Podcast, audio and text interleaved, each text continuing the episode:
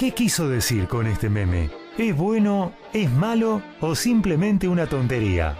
Generación Memes, desmenuzando la comunicación de las redes sociales, los lunes a las 19 por MG Radio. Muy buenas tardes, empezamos riéndonos. Nos hizo reír el operador, ¿eh? El, el dueño The, uh, the owner of the radio. The owner of the radio. Wow, ¿viste cómo hablan los latinos que hacen una exageración? The owner of the sí, radio. Bueno, bueno, buenas Porque tardes. No es tan Eh, eh, sí, estamos en The Memes Generation. The Memes Generation. Generación Memes, programa número 39. ¿Cómo está, Bouchas? Bien, bien, ya pude salir de nuevo, me dieron la verde, así que hoy va a ser un programa mucho más tranquilo.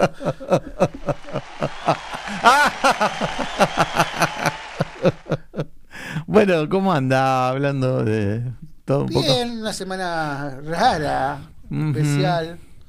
Eh, y se dio la casualidad, mira que son las cosas, usted se lo sabe porque están bambalinas como yo. La semana pasada íbamos a hacer un tema propuesto por mí, que eran partidas y regresos. Cierto.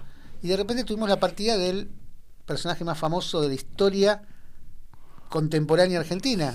Y uno de los Y mundial también. Claro, uno de los, si no el principal, uno de los principales eh, eh, personajes mundiales. Eh, y viendo el canto, yo quería hablar un poco sobre eso.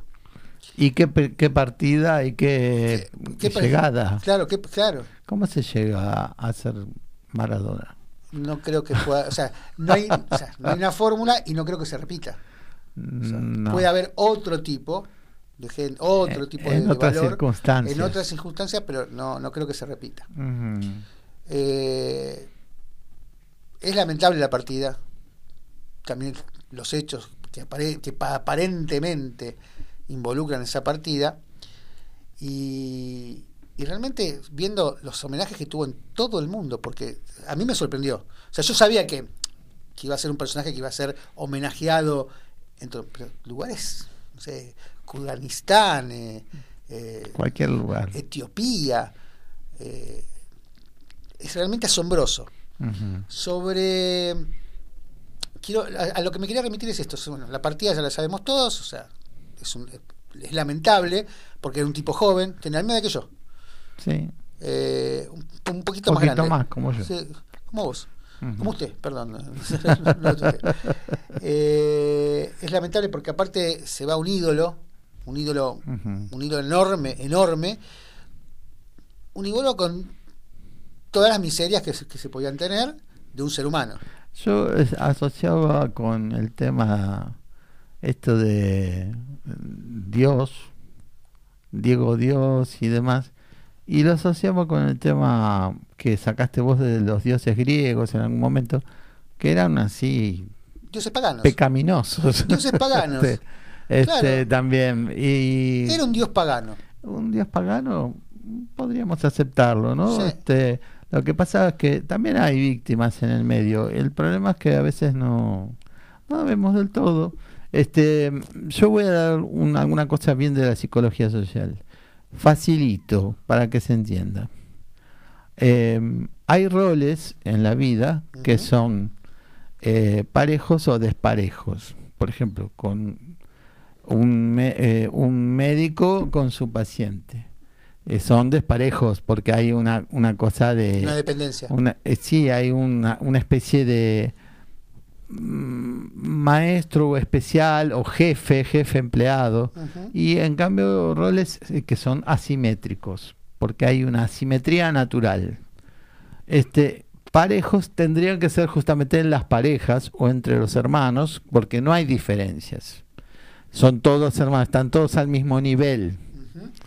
Eh, cuando se rompe la, la eh, esto desparejo, digamos, que es natural, pasan algunas cosas extrañas. Por ejemplo, eh, dije médico paciente a propósito.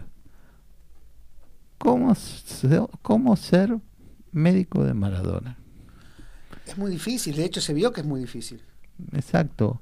Hubo un muchacho que mm, Además era un hombre grande, era responsable de sus actos. No podemos empezar a dar responsabilidad a buscar gente culpable porque ahora venimos con esta, ¿no? Ahora viene la, la culpabilidad porque necesitamos un culpable. Exacto. Y él hacía lo que podía porque la verdad que no, no estoy diciendo nada a favor ni nada en contra de nadie, ¿eh? pero él no tenía respiro para nada, no podía salir a la calle, no podía... Entonces esa dependencia de haberlo tomado cada uno como su ídolo y su Dios, hacía que todo el mundo se reverenciara todo el tiempo, en todo, a cualquier hora, en cualquier lugar. Eso habrá sido muy difícil, muy difícil de dominar para él y por eso también esta instancia de drogas, de alcohol, porque un poco lo habrán ayudado a salir de ese lugar que en definitiva no buscó, porque él buscó ser el, tal vez el mejor jugador, pero no buscó esa reverencia. No, o sea, habría que, hacerse cargo de las distintas reverencias que le damos a la gente. Por eso quería llegar a ese tema. El tema es, por un lado, Maradona, como, como ser Maradona, y otro es nosotros ante Maradona. Ay. ¿Qué es el tema más importante? como, como, como, sociedad, ¿qué vamos, ¿cómo vamos a resolver Claro, ¿cómo este resolvemos el tema Maradona? Lo de, lo de Maradona está resuelto. Por eso no hablé estos días, no aparecía en las redes ni nada con el tema. De... ¿Cómo vamos a resolver nosotros esta situación? De Maradona y de que esté y que no esté y, y, y, que parece como un dios que está y que no está y que y, esta cosa de que, cómo vamos a resolver Pero aparte ese tema se divide en dos en lo que es nosotros como seres humanos y lo que es la conveniencia. Maradona ah pero Maradona siempre, dio de comer a mucha gente. Exacto siempre tuvo que ser título y ahora es más título que nunca. No es fortuito que el primer diario que saca la noticia de que murió Maradona sea Clarín. No, por supuesto. No es, no es algo fortuito. Por supuesto. Y no es fortuito de que se vaya sembrando y sembrando y sembrando a través del multimedia. No, por eso. Por eso, eh, Maradona no está físicamente bueno, ahora estamos nosotros. ¿Qué vamos a hacer con eso? Si vamos a empezar a, solo con la admiración o vamos a empezar a echar culpas. Ahí creo que es un error. Muy, lejos de mí echar culpas porque no vuelvo a repetir lo que dije antes. Creo que es un error. Sí, sí, sí. Tuvo su forma de vida con, con eh, hacer a ciertos errores. No estuve de acuerdo en un montón de cosas, pero como como, un, como, si nos, como, con cualquiera como, café. como si nosotros fuéramos aparte como si nosotros fuésemos pulcros. Bueno, yo sí. Aparte de usted. yo me merezco ser semidios. Mire lo que le. Usted es un semidios, don Pablo. Este, no. no, a lo que voy es esto. Ahora las mismas bocas que lo criticamos. Por eso hay, tenemos que resolver qué vamos a hacer nosotros como sociedad. Exacto. Hay una, pero hay una anécdota muy chiquitita que pinta a las claras lo que estoy diciendo, que es tres días atrás de que fallezca, estaba el gran tema de la lucha con Claudia, con las hijas, con el no reconocimiento de algunas, el reconocimiento de otros, que si entraba, si salía, una semana atrás. Hoy el mismo periodista del grupo, no quiero nombrar porque... Sí, tampoco nombremos mucha gente, ¿no? el mismo periodista del grupo que se llenaba la boca hablando de lo mal que trataba a las hijas a Maradona, lee algo que había visto de Maradona que era la, el alma poniéndole margaritas en, en, las medias para cuando jugaban en Nápoles, dice, ¿vieron con qué cara de padre lo estaba mirando? Sí, bueno, es la hipocresía, por eso tenemos que resolver eh, eh, qué hacemos como sociedad ante cosas así, porque si va, eh, todo menos culpas. Exacto. Todo menos culpas. Y somos coherentes también no echar culpas es una, una forma de coherencia, pero eh, tampoco, como, como no ha sido una historia coherente en el sentido de que ha tenido muchos tropiezos, para bien o para mal, este no estoy eh, eh, ha sido una vida accidentada la de él también. Pero mucho por, por, lo que estaba usted hablando antes que es Es difícil ser el Diego. Pero Fue muy difícil. y es ser difícil estar con él también, en, mismo, el- o sea. en buen sentido, ¿eh? no lo estoy criticando eh, específicamente, porque él está acostumbrado, estaba acostumbrado a hacer él y, y, eh, y no que le dijeran, ¿cómo se llamaba el chico este que hacía que hacía cuarteto que empezó a ensombrecer Rodrigo. no de otro que murió más Pablo Lescano. no, no, otro más jovencito, catamarqueño, que se pegó un tiro. Jovencito.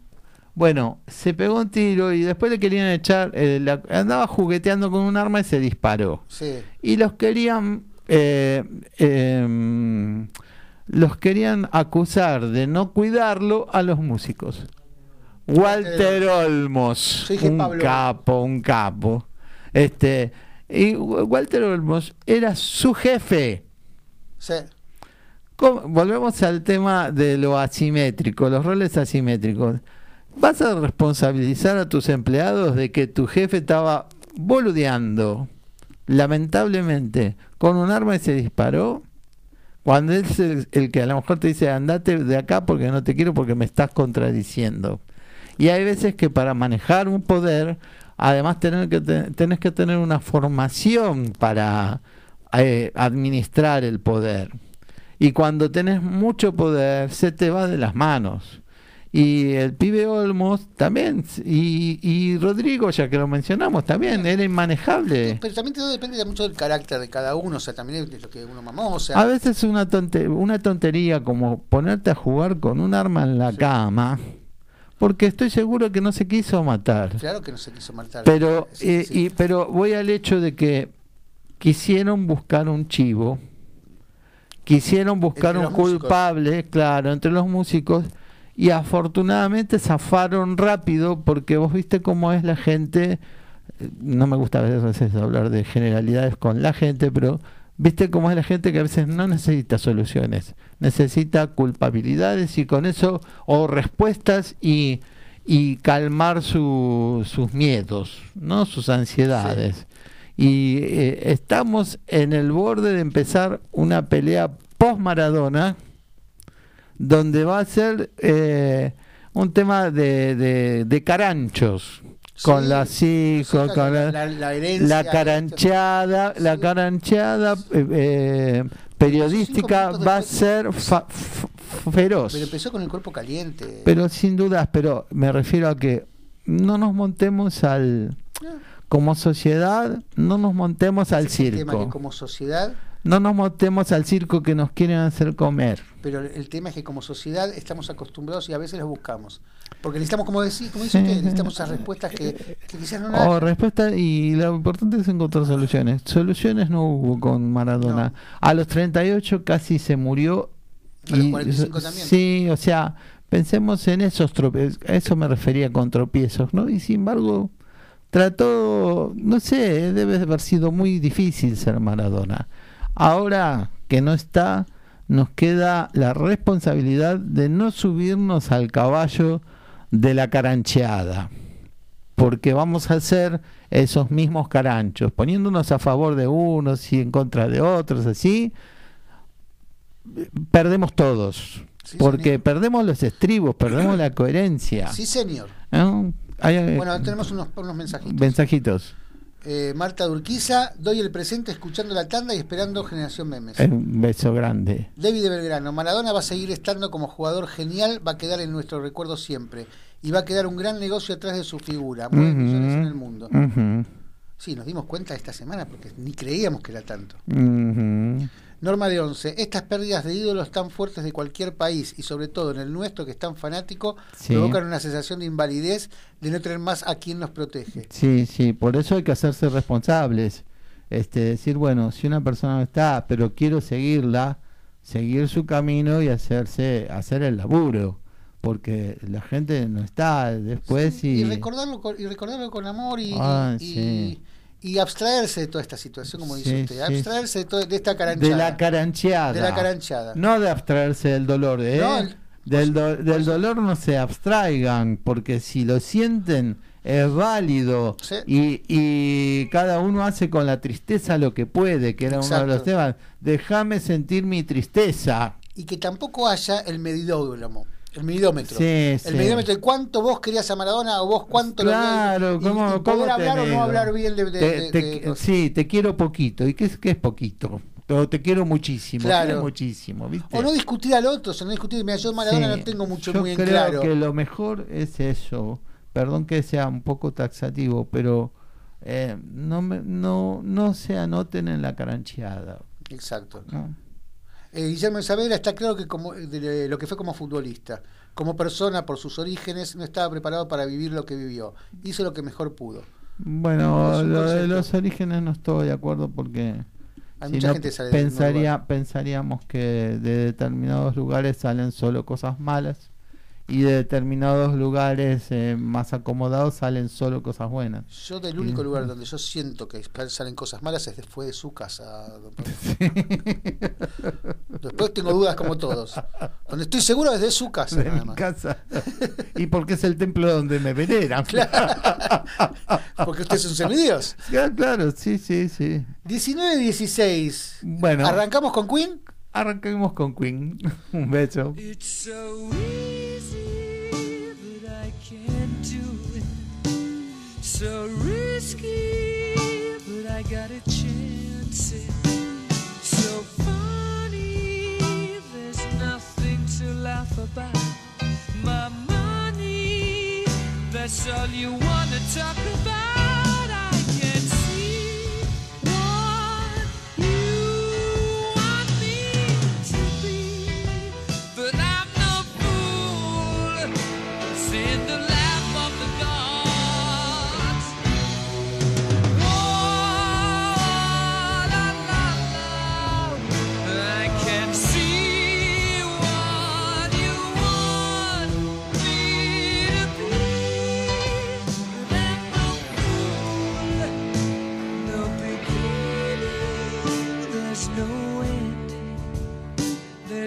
No meaning my pretending. Believe me, life goes on and on and forgive me when I ask you where do I belong. You say you can do it, you can do it, you can go and set him free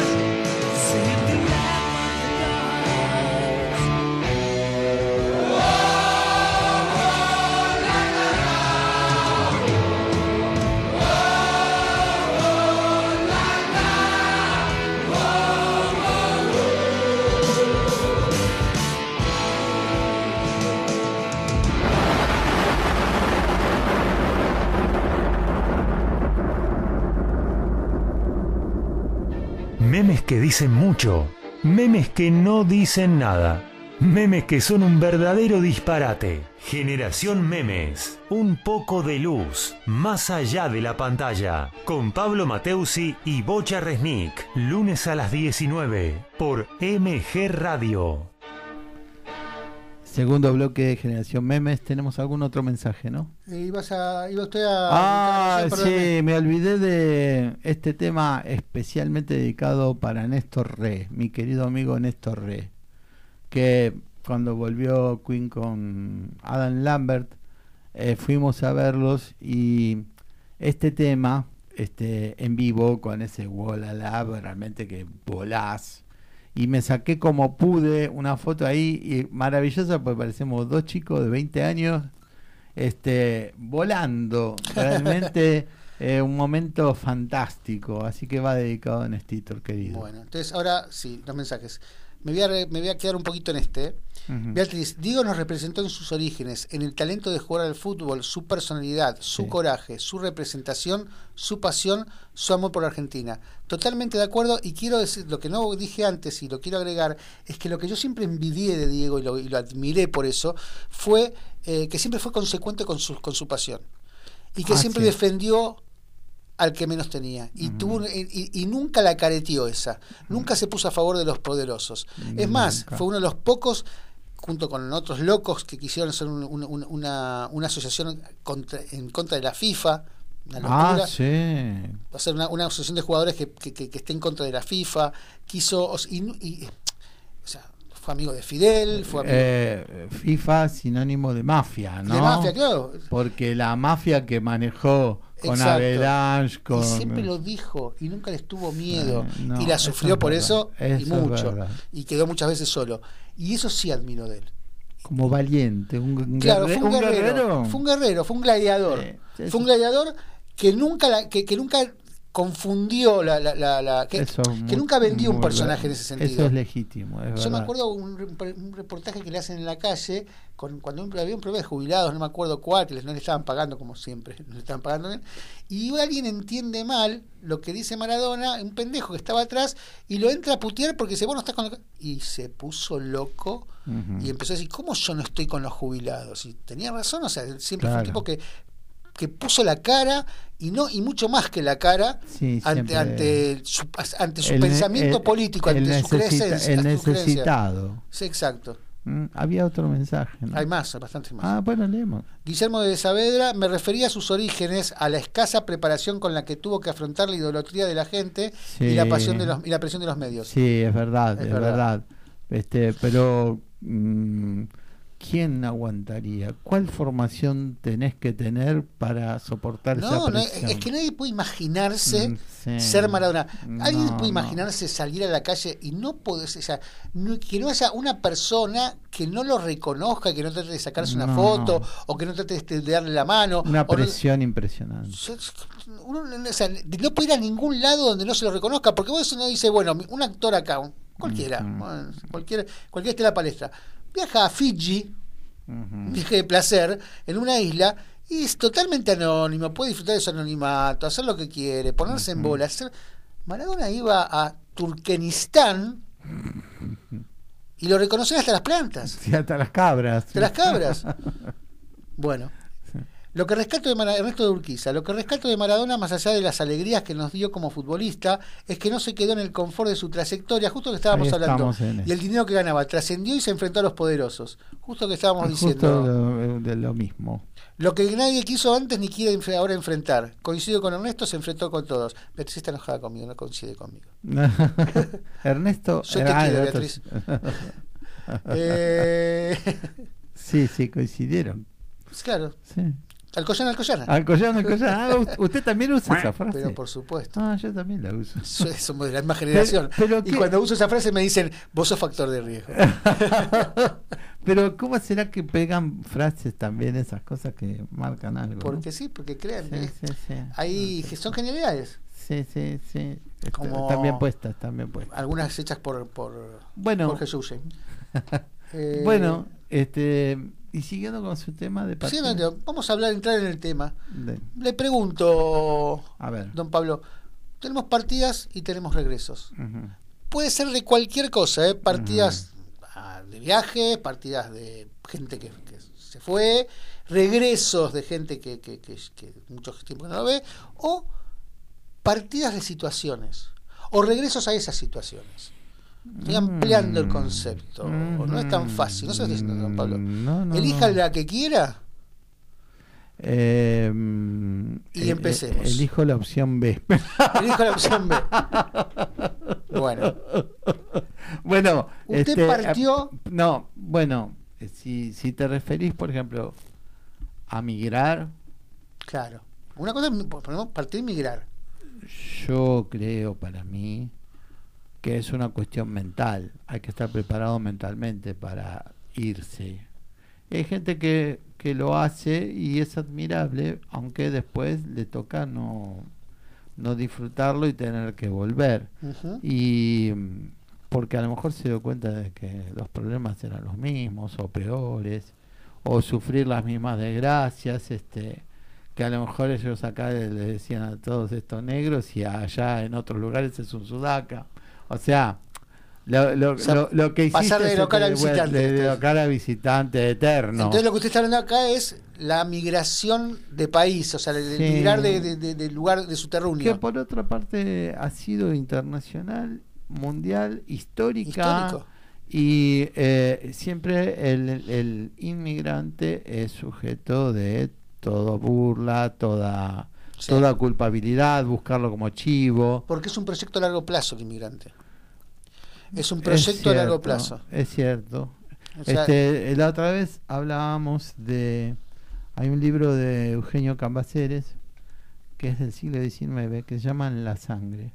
Porque a veces este, esta misma gente, que a lo mejor son descendientes de españoles, de italianos, este, que hablan de bolitas, de paraguas, esas cosas, sí. este, no saben lo que ha sufrido su El Tano. propia- el Tano, con suerte. gallego. Tano, con suerte. El ruso. Claro, con suerte. Hasta Sí, ahí. sí.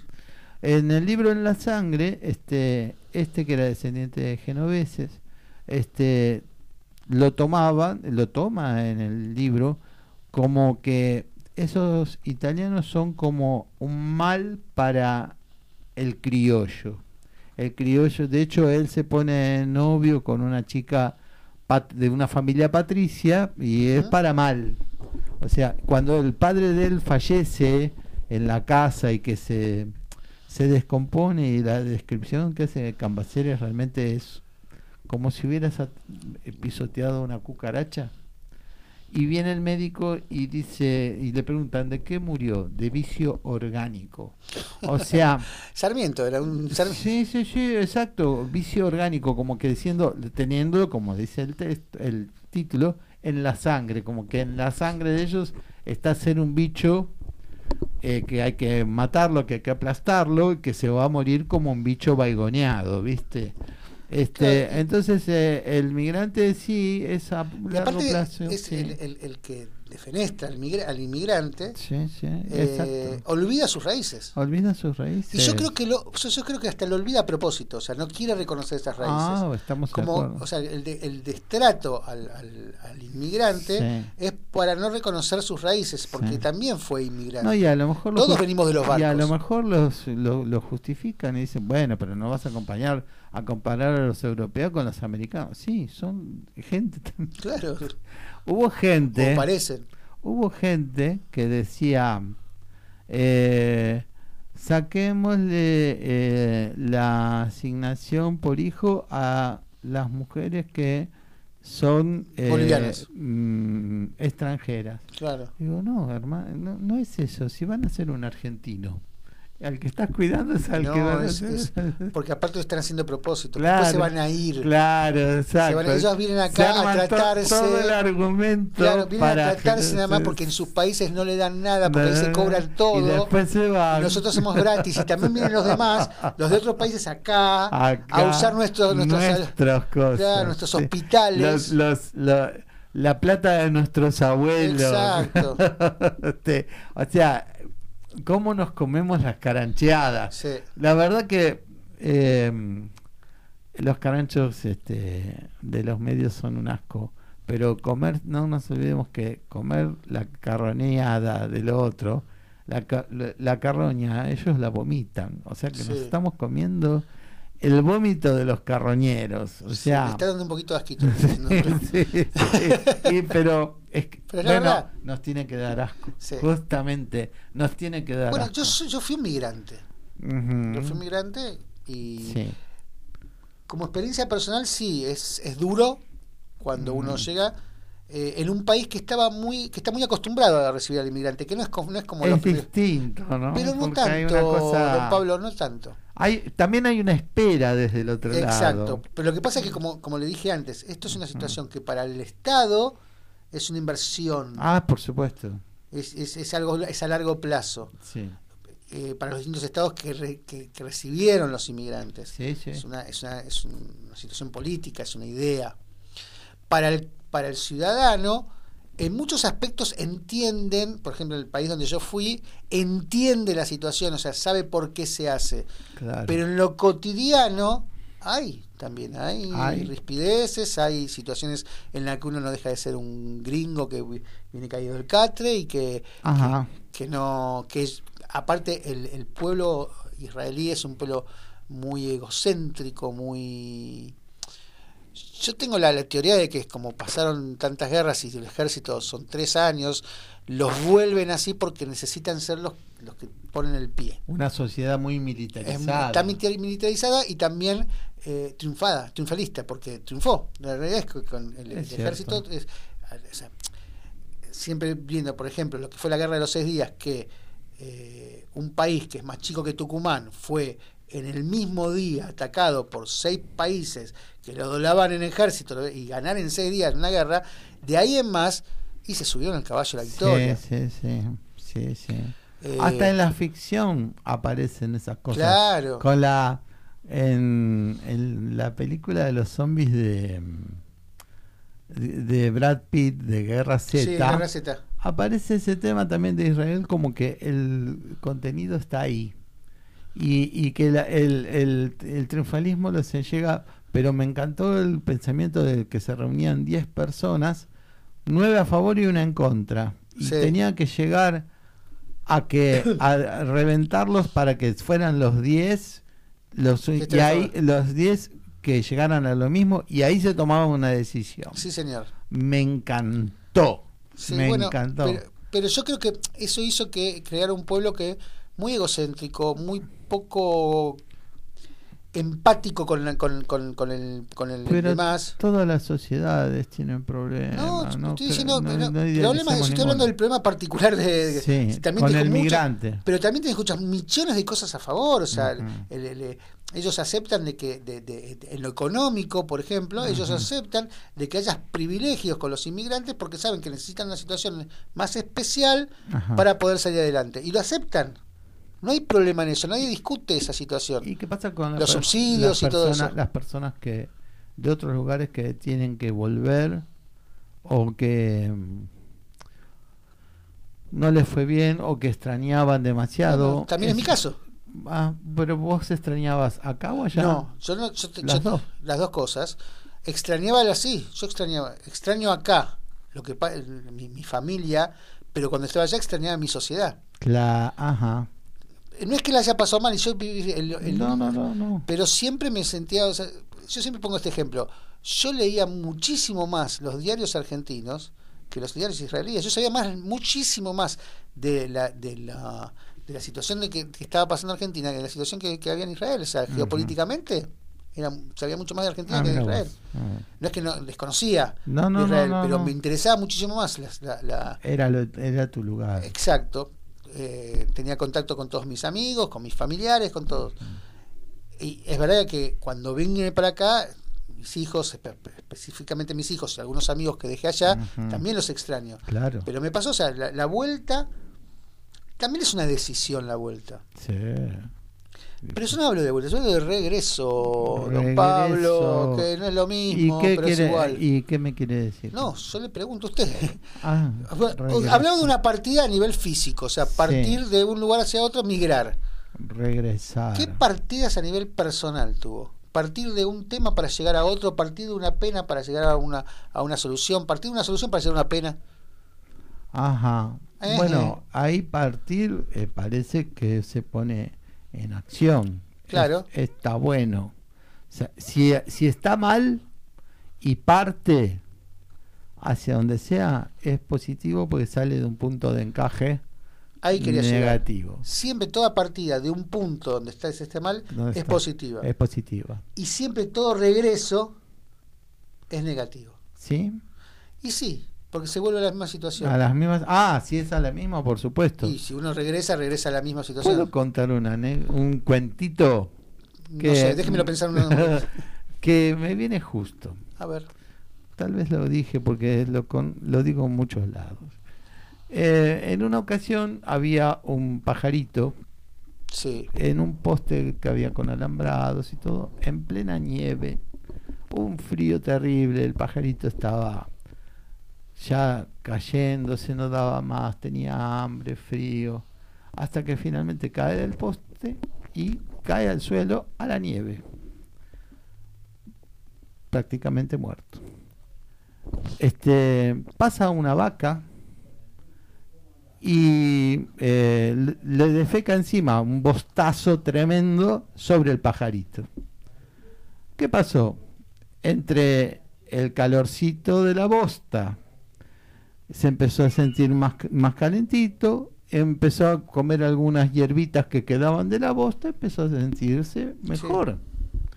Al revivarse el pajarito, este comienza a cantar pasa un lobo por ahí y escucha el ruido y mira y dice, ¿qué es esto? ¿Bosta que canta? Entonces asoma, hace con la patita y asoma, eh, se asoma al bostón donde está el pajarito, cantando, y se lo come. Moraleja, no siempre que te sacan de la bosta es para estar mejor. Muy bueno. Está bueno. Así que bueno. Bueno, vamos Y a. no siempre que te caga te está haciendo un mal. Eh, pa- para correrte de ahí, sí, sí, sí, sí. Hay que- cuando, cuando estás cansado de ser el inodoro de la otra persona, Claro. te vas. Te das una ducha que está- Claro. y te vas. Bueno, vamos a la música. Sí, señor.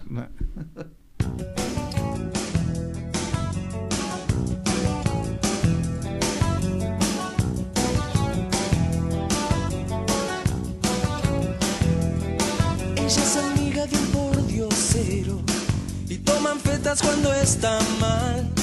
Si su cuna fue agujero, ¿cuál es la culpa que debe pagar?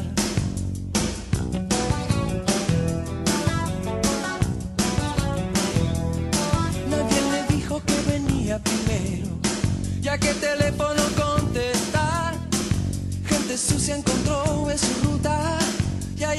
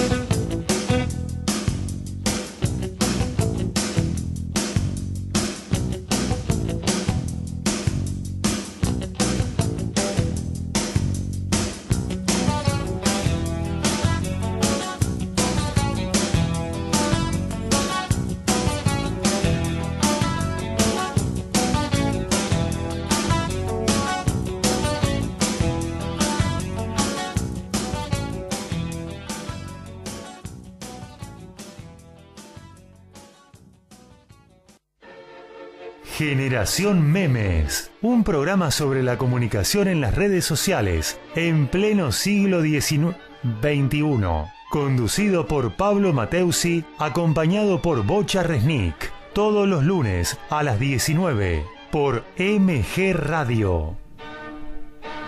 Tercer bloque de Generación Memes. Tenemos un par de mensajitos. Dale. Beatriz, sí, sí, coincido con vos, Bocha. Gracias, gracias, Beatriz. Estaba mal, me pusiste mal. Roberto de Montserrat, qué temazo de hit, es de mi época, jaja. Muy Acá- buen programa. a- Acá hay gente así muy mayor Sí. que está bailando. Muy- Bocha No y- queremos decir quién. No, yo estoy acá en Colume porque Sí, este, los millennials. es un amarre, Los millennials somos claro, ustedes no, no bailan. Vos sabés que es al, contra- al contrario, el rock siempre ha sido muy formal y, eh, y estaba como, como prohibido bailar. Con la irrupción del, del, del pop Sí. de los ochentas, este em, Virus, por ejemplo, fue muy resistido al principio porque era para bailar. Exacto. Y, Y Soda también. y cuan- claro, y cuando y cuando vino acá en Excess por primera vez, que lo vi en Vélez, yo por primera vez me sentí que bailaba, más allá de que cuando había rock and roll es otra cosa de saltar y todo, pero In Excess te te llevaba a bailar. Claro, seguro. No podías no bailar con In Excess en vivo.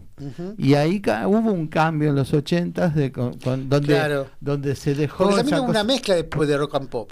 De rock y sí, de pop. sí, sí, pero el rock, el, el rock progresivo, digamos, de Sí. los setentas era, form- Era sinfónico. era formal, Era más sinfónico. claro, lo podías, o sea, cómo ibas a bailar, ¿no? Claro. O sea, esa cosa que estaba ligado, sino al, a lo que era la, música llamada comercial, ¿viste? En ese momento, Sí. o bailable, o disco. La disco, la música disco. La música disco, viste, música bolichera, esos Sí, términos, ¿no? usted iba a esos lugares, me acuerdo. no, ¿sabes? No. Yo, yo siempre fui a recitales. Yo lo veía chico, bailando a usted. chico. Con la música de, de Train to London. Pe- de, eh, Bueno, ahí hay gente entre nuestro público que, que puede dar fe de que yo bailaba, ¿eh? eh, por eso, también. yo también doy fe que usted bailaba. Este, pero Electric Light Orquesta era lo suyo. Ay, no, por favor. bueno, estábamos hablando De eh, partidas de y regresos. partidas y regresos. Bueno, Y si uno eh, es tan tanguero también esto del volver, sí, claro. este y eh, volver con la frente marchita, Bueno, volver con la fraternidad es un fracaso. Es regresar fracasando. Sí. Vos sabés que como todo tiene alguna alguna subjetividad a veces. Voy a contar algo particular, pero que me servía. Este, yo en algún momento que me costaba salir del trabajo para ir a volver a mi casa. Sí, Había un tema de la torre que cantaba Patricia Sosa, sí. que no tenía nada que ver con que porque yo me tenía que volver a mi casa que me costaba.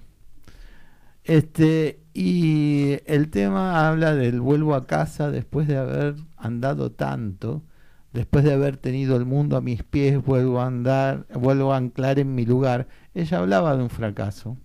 Pero yo, eh, unos minutos antes de irme del trabajo, empezaba a cantar eso para entonarme en eh, y, en- y y claro, y, y, eh, salir a la calle sí. y volver a casa, pero no con el fracaso. O sea, me enganchaba de vuelvo a casa, como vuelvo a casa, aunque esa canción sí hablaba del fracaso. fracaso. Este, fracaso, palabra fea, eh, algo que no salió bien, digamos.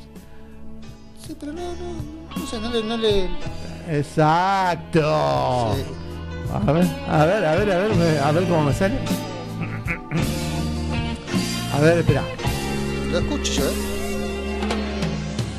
Vuelvo a casa.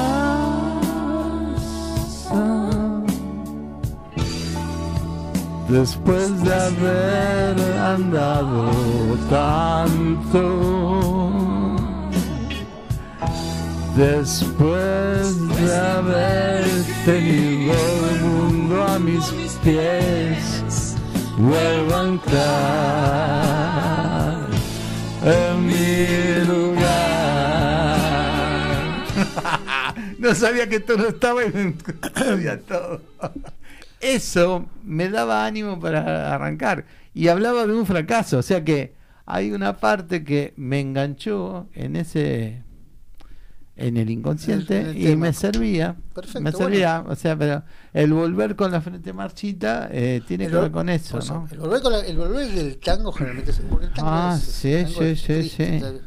El volver del tango es un fracaso. Sí. Ahora, por supuesto, por eso yo fracaso separo- que puede ser amoroso también eh este nada el, tango nada dice nada queda en tu casa natal más que telarañas que teje solo el que, yuyal se- que teje el yuyal. El yuyal. Y el rosal tampoco es- existe. Claro, exacto. ¿Viste? Y decís, bueno, Bueno. pero ¿qué haces parado ahí? Pero si ya eso- ves el yuyal y ya te dijo la gente que se fue Bueno, hace pa- 30 años. Ahí le doy las dos, las dos lo, lo que yo separo. Ajá. ¿Viste? Volver es un fracaso. El regreso es una incógnita. Es un incógnito. Pero aparte el regreso no marca el fracaso del que regresó. Sí. Ah, Sino, la- sino ver las consecuencias de lo que pasó muchas del veces. vínculo. Fracasó Claro, el vínculo. fracasa no el vínculo o, o no. Sí, o sí. no. El regreso es, para mí es una incógnita. El volver es un fracaso. Y cuando es eh, eh, de pareja querer volver, voy a citar una frase que dijo en algún momento Mabel. Sí. El, las cenizas que quieren volver al fuego solo logran apagarlo. Muy Mm. bueno. Muy bueno. Bueno, por eso, o sea, ¿Volver a qué?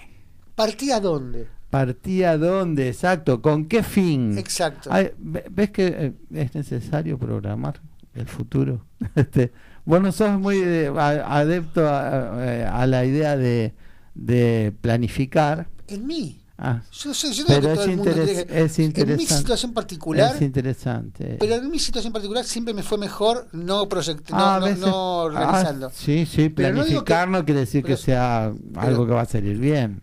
Pero además, o sea, eso me sirvió a mí. Porque quizás también es un poco de fiaca.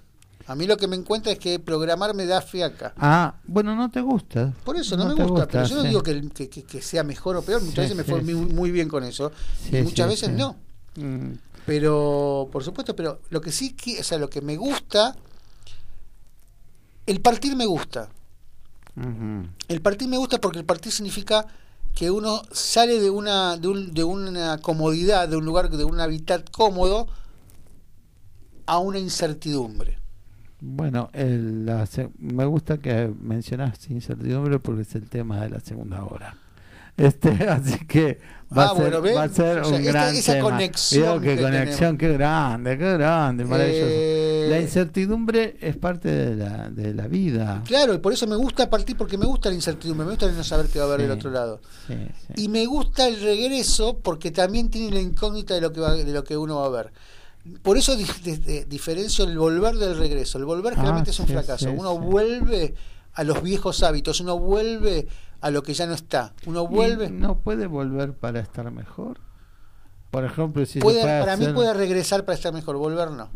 Ajá. Ah, como que el tiempo no vuelve. Exacto. Cuando uno vuelve Mm, es a lo mismo. Cuando uno regresa, regresa a un sitio, mm. no a la historia. Sí, lo- No sé si está de acuerdo sí, conmigo, si no, sí, tengo otras palabras para decir. Sí, es, de acuerdo. posi- es posible, porque viste que hay palabras que al final los sinónimos no existen. Como dijo usted. Te- te- siempre hay matices en unos que no te cubre la otra Exacto, palabra, ¿no? Exacto. Este y cuánto hay de salud y de enfermedad en cada una de esas cosas, ¿no? Sí. Este, pero regresar, este, también tiene que tener algo de victorioso, ¿no? Por ejemplo, Hasta la palabra que suena diferente. sí, sí, sí, este, Tenemos dos, dos mensajitos, los leemos y después... eh, a, a ver, de Belgrano, primero hay que saber sufrir, después amar, después partir y al final andar sin pensamiento. Exacto, eso es naranjo en flor, ¿no? El tango, las canciones en general hablan mucho de amor, de partidas y regresos. Sí, y, y la mina que se le fue. Bueno, pero por eso yo quiero, o sea, quiero separar, o sea, cuando yo hablo de partir, generalmente, o sea, no es la partida del tango, sino la partida de, de partir de un lugar para renovarse, o sea, de, de espacios. claro, de espacios o de viajes, o de. Y generalmente Son el viaje, espacios, son espacios. generalmente, no siempre, pero generalmente el viaje es un disfrute, es una cosa buena, es, es algo, es Eh, algo bueno. Yo le pregunté esto, pero Dígame. no me recuerdo, no recuerdo lo que dijo de respuesta. Eh, cuando hablamos del año sabático, ¿qué Sí. hizo usted en ese año? Eh, en mi año sabático, ¿Volvió para acá?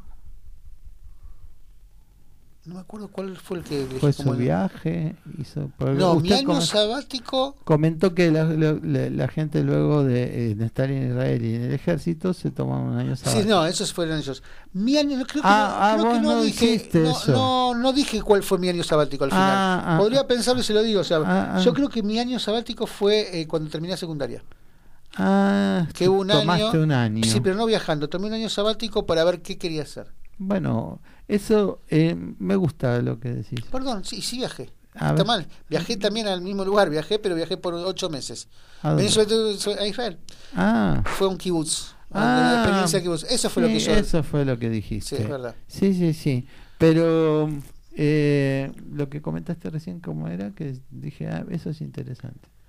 Que, la, el parque, que realmente el viaje es algo, es un beneplácito, es, es, es algo bueno. Ah, eh, es algo que se disfruta. Sí, pero en realidad, este,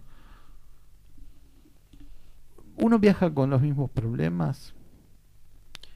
¿Hacia y, dónde? y trasladarse. El problema, por eso yo decía, el migrar es un tema mental y el viajar también es un tema mental. Y el partir también es un tema mental. Claro, por- exacto, por- porque uno viaja con la misma cabeza, con la idea, No. o la limpió un poco. Yo creo que viaja para poco, limpiarla o viaja con, con, nuevos, con nuevos horizontes. pero, Viaja con nuevos horizontes. O sea, pero si viaja con la misma cabeza, no, no creo. no, ¿no? No creo, no creo. Si no se queda acá. Es más fácil quedarse acá. Con la misma cabeza es más fácil quedarse acá. Claro, claro. Yo creo que por lo menos tiene incertidumbre, o tiene el miedo, o tiene la, la, la, la, la- la decisión de un cambio. Sí, Cualquier tipo de viaje. cualquier tipo de viaje, no lisérgico. También. ¿Por qué no? ¿Por qué no? Porque no tiene, no sabe para dónde termina. Bueno, es la incertidumbre. Ah, eso es, es- Es la incertidumbre. incertidumbre lisérgica. es la que me Claro, habla. exacto. A mí por lo menos me pega así. Ay. Ay, bueno, ahora entiendo muchas cosas. 54, don, don Pablo. Sí, bueno, les comento. Vamos a un tema musical, gracias por avisarme. Vamos a un tema musical. Después viene el institucional y después viene un el el no hoy no tan mini eh, mini te- eh, Es un mini extra grande. Eh, sí, sí. Extra es un medio, es un medio radioteatro. Sí. Este, porque es un poquito más extenso y esperamos que lo no disfruten. bueno, este, nos vemos luego, nos encontramos luego.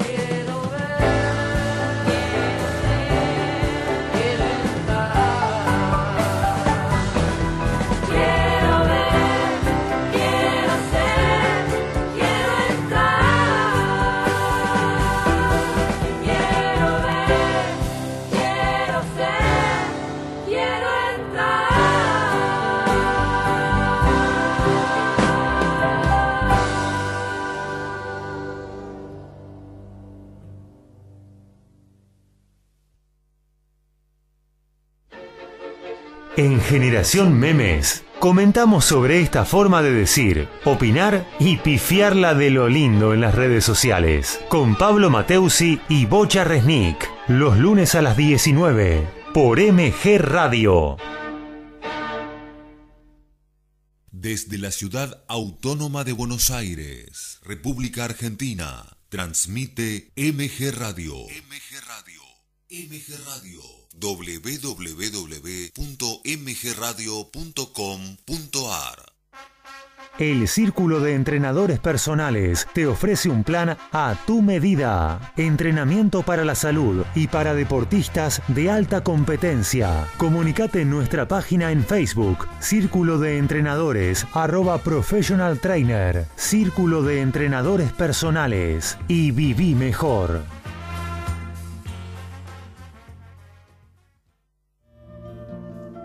Mabel Rodríguez, clases de canto, interpretación, trabajo corporal y vocal. Comunicate a nmabelr@hotmail.com o al Instagram arroba nmabelr. Animate con Mabel Rodríguez.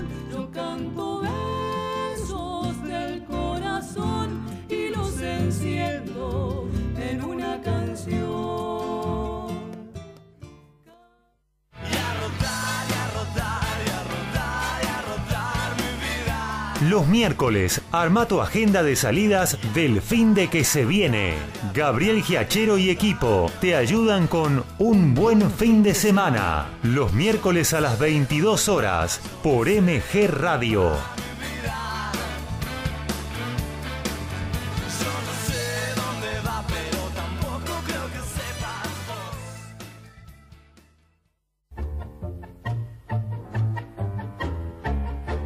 Abrazándote, abrazando tango. Programa de nuestra cultura popular. Idea y conducción, Enrique Madrid. Te espero los jueves a las 20 horas por MG Radio.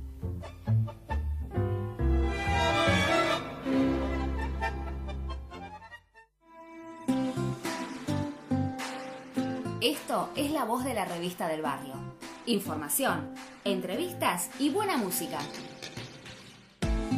Yo soy Fernanda y con Débora todos los sábados desde las 10 estaremos por MG Radio para conocernos más y mejor.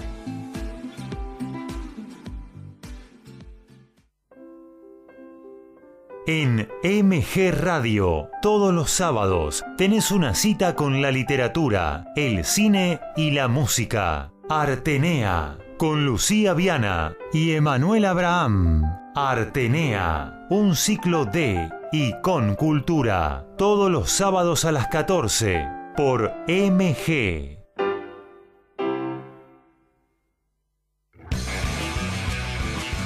Info, columnistas, notas, opiniones.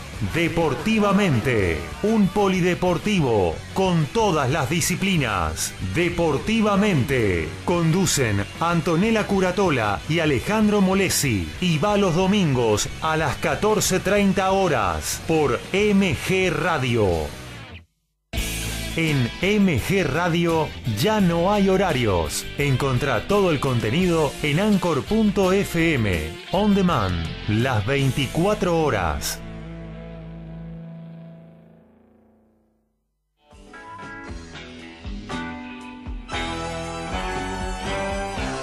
Estás en momentos genuinos.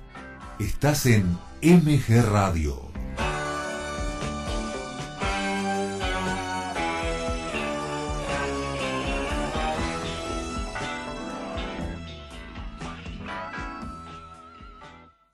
Veinte horas, cuatro minutos.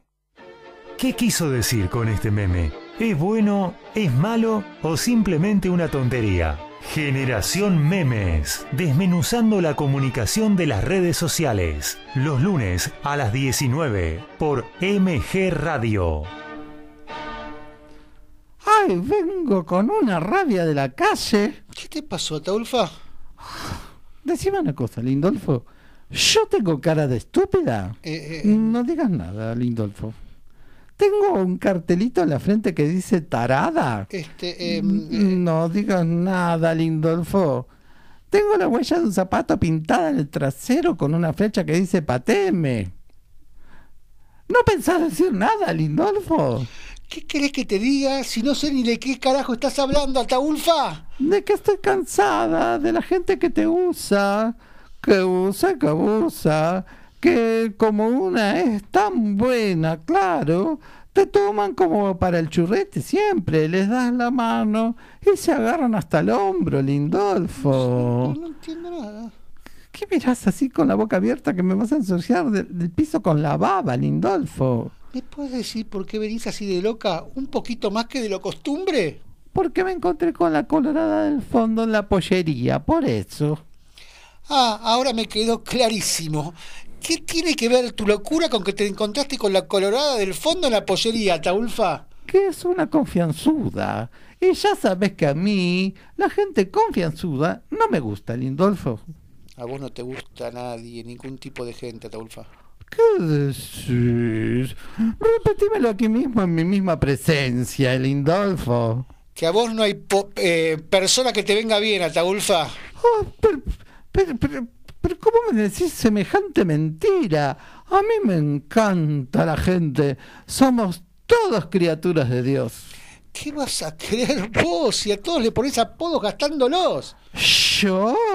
¡Vos! Sí, sin ir más lejos, recién que te encontraste con la colorada. ¿Y si es colorada, cómo querés que la llame? Por el nombre, Ataulfa. Pero si la llamo por el nombre, ni se va a dar vuelta, Lindolfo, por favor.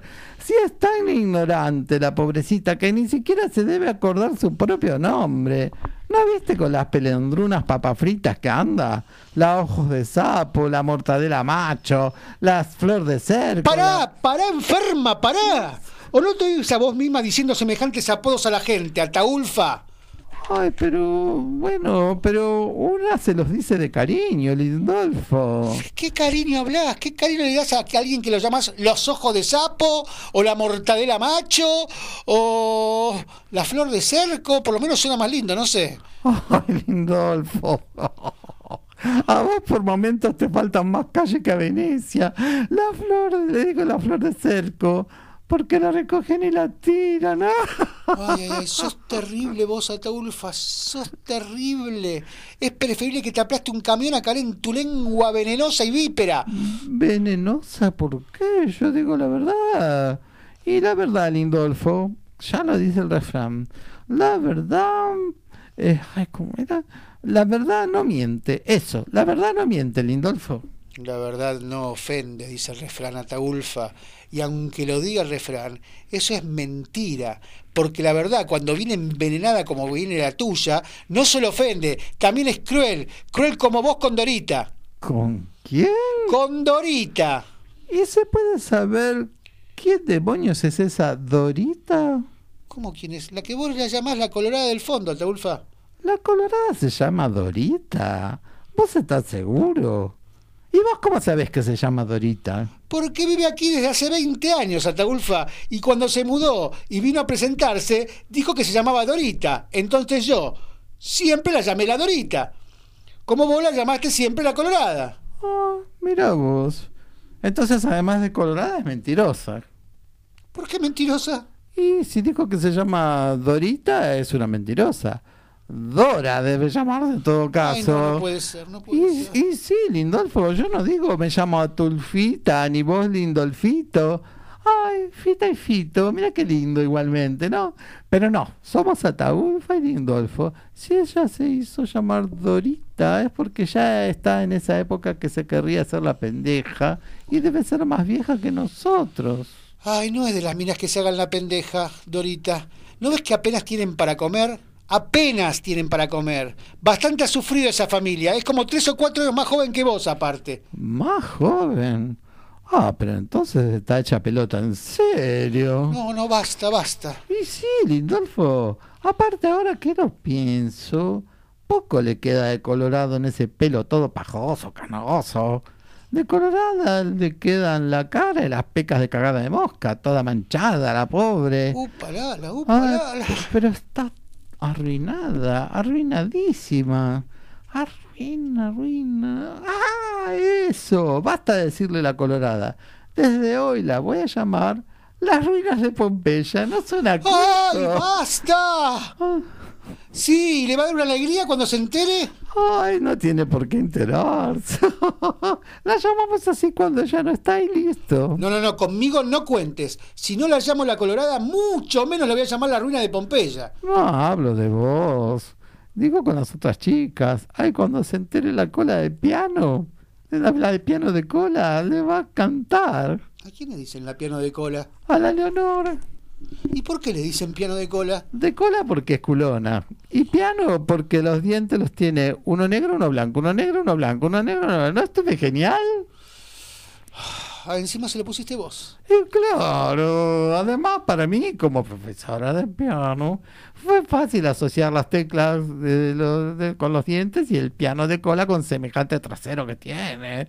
Aparte las otras no son muy ocurrentes que digamos. No, si la, misma, la, más viva sos vos. Seguramente sos vos. Sí, sí. ¿Para qué te voy a mentir?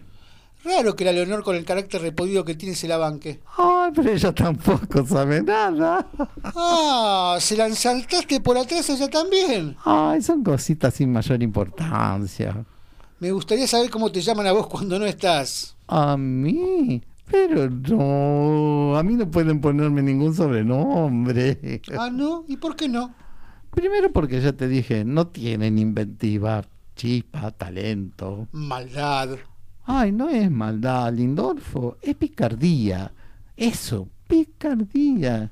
Y en segundo lugar, para ponerle un sobrenombre a alguien, hay que encontrarle algún defecto. Claro, porque vos naciste perfecta. No, no, por supuesto que algún que otro defecto una tiene. No te puedo creer. Eso de decir siempre la verdad, por ejemplo, ser tan directa, tan derecha, tan exigente. Pero bueno, lo que en realidad yo quería decir no es que yo tengo algún defectito. Lo que pasa es que a ellas no les da la cabeza para ponerme un sobrenombre. Y no, no toda la gente es tan inteligente como vos. Por eso, a ninguna le da la cabeza como a mí. Suerte que te tienen a vos para una misión tan humanitaria. Y cuando se enteren que a la Colorada le puse las ruinas de Pompeya, les va a encantar. ¿Y por qué viniste tan enfurecida con Dorita vos? Ay, menos mal que me hiciste acordar. Mira, ay, bien merecido que se tiene esto que le pongo la ruina de Pompeya. ¿Pero qué te hizo? Lo de siempre, manguearme. ¿Que Dorita te pidió plata? No, qué plata. Lo único que le faltaría a esa desfachatada. Entonces, No, resulta que estábamos en la pollería y ella va y le comenta a Canilla de Villa, la otra de ella, que estaba antes que estaba atrás de ella, ¿no? Y que el mes que viene tiene el cumpleaños de 15 de la sobrina. ¿y?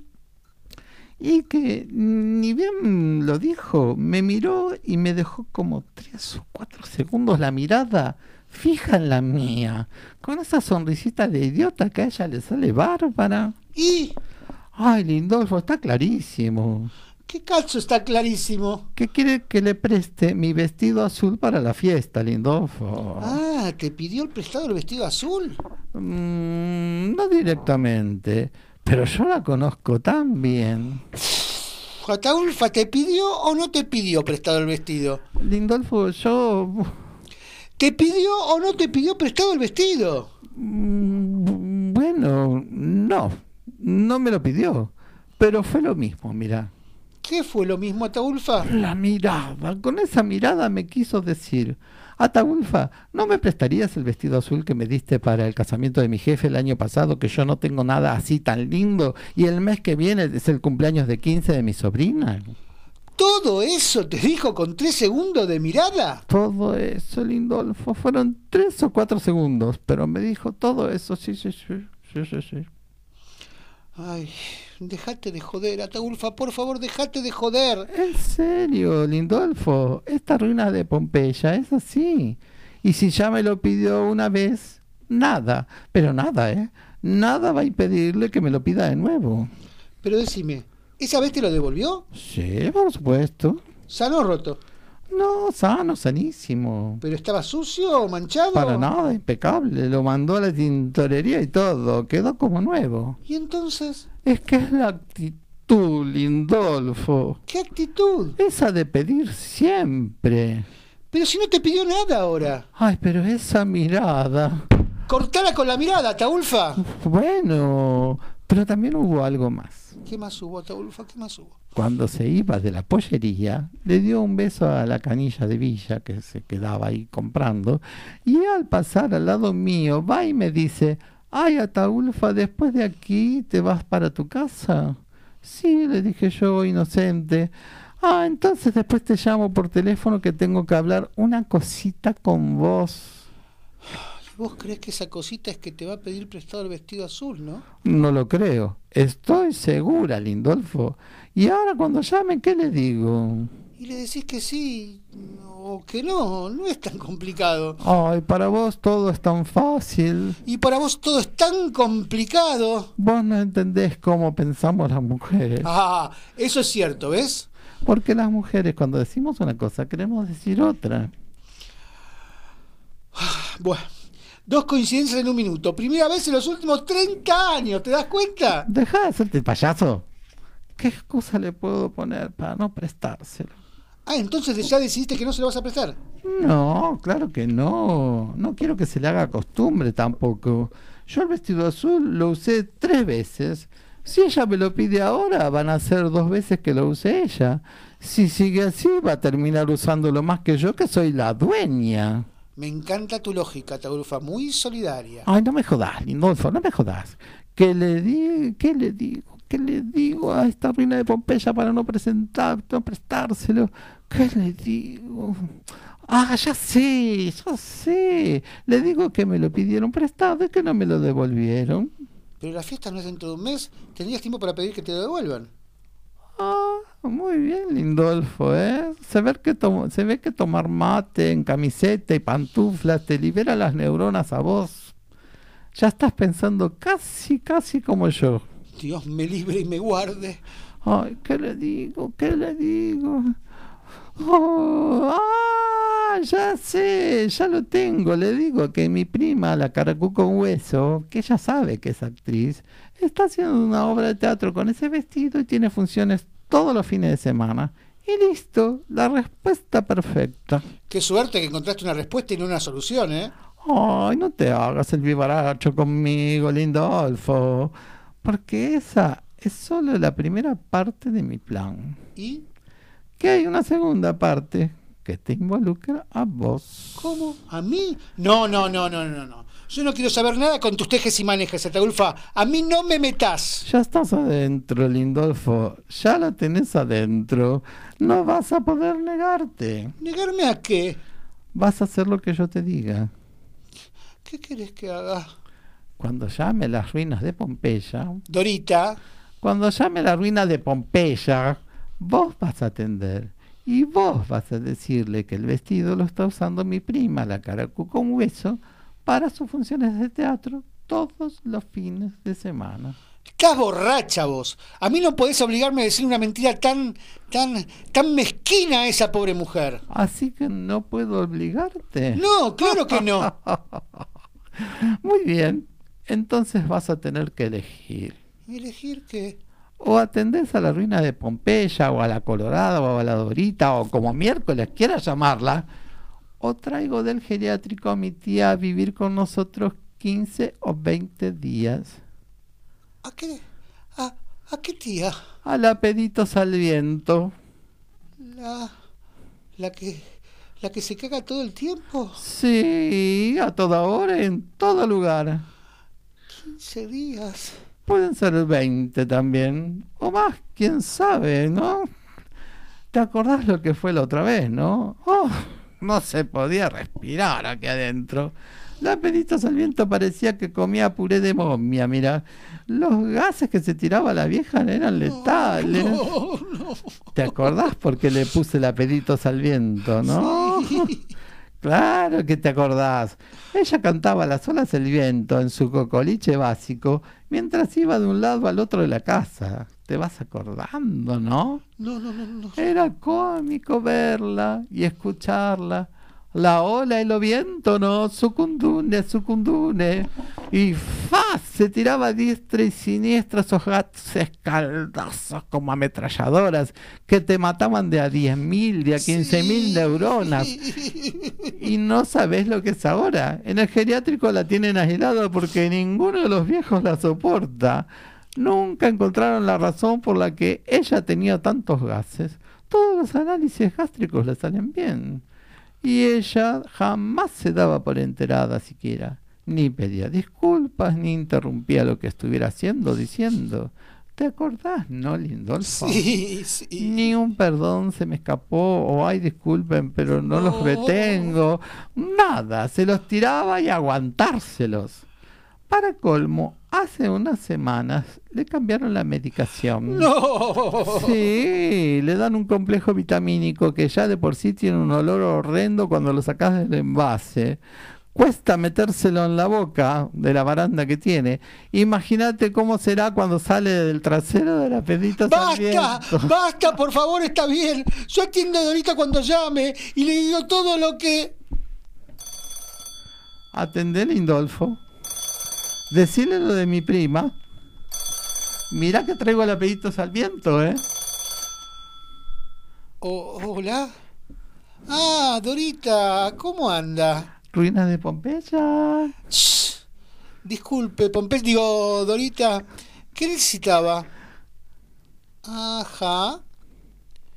Así que su sobrina ya cumple los 15, mire usted, cómo pasa el tiempo. Sí. Sí, me acuerdo cuando Ataulfo le daba clases de piano a su sobrinita, claro. Ay, lo destrozaba el piano, Basta. la pendeja. Ajá. Ajá. Ah, que su sobrina quiere que vaya a Ataulfo a la fiesta. ¿El vestido azul? Decirle lo de mi prima. Shh. Ah, mire usted. Ah, ah, bueno. Claro. Lógico. Tiene sentido lo que dice usted. Bueno, Dorita, quédese tranquila que yo le digo lo del vestido azul a Taulfa. Hasta luego, Dorita. Hasta luego. Pero vos sos estúpido. ¿O te crees que no soy capaz de traer a la peditos al viento? Y encima esta ruina de Pompeya quiere que vaya a la fiesta. ¿Por qué no le dijiste que no le voy a prestar el vestido azul? ¿Por qué no me lo pidió? ¿Que no qué? Si yo te escuché con todos mis oídos y las orejas de alrededor también. Quédese tranquila, que yo le digo del vestido azul a Ataulfa. Sí, algo me dijo del vestido azul, pero no me lo pidió. Ay, ¿y qué tiene que decir esa colorada ruinas de Pompeya de mi vestido azul? Y encima quiere que vaya a la fiesta de la maltratadora de pianos de la sobrina. Mira, Taulfa, para que tu cabecita enferma deje de andar imaginando lo que hacen o dicen los demás, te lo voy a alargar así, todo de golpe y sin anestesia. La sobrina de Dorita quiere que vayas a su fiesta de 15, pero para que toques el piano cuando ella entra al salón y para que para el vals. Y del vestido, Dorita, me dijo que como ella se compró uno nuevo que también es azul, quiere saber si vos vas a poder llevar otro vestido porque no está vestida los dos del mismo color. Ay, ¿ahora qué? ¿Ahora qué hago? Ay, ¿De, qué te reís, imbécil?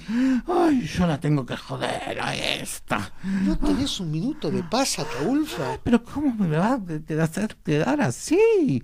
Ay, dame el teléfono. No, no, ¿qué vas a hacer ahora, Ataulfa? Lo correcto, como siempre. No armes un quilombo con la vecina, Ataulfa. Cállate. Hola, Colo. Escúchame una cosita. Colo, vos que sos amiga de la mortadela macho, ¿no le dirías que me preste el vestido rojo para el cumpleaños de tu sobrina? No te puedo creer.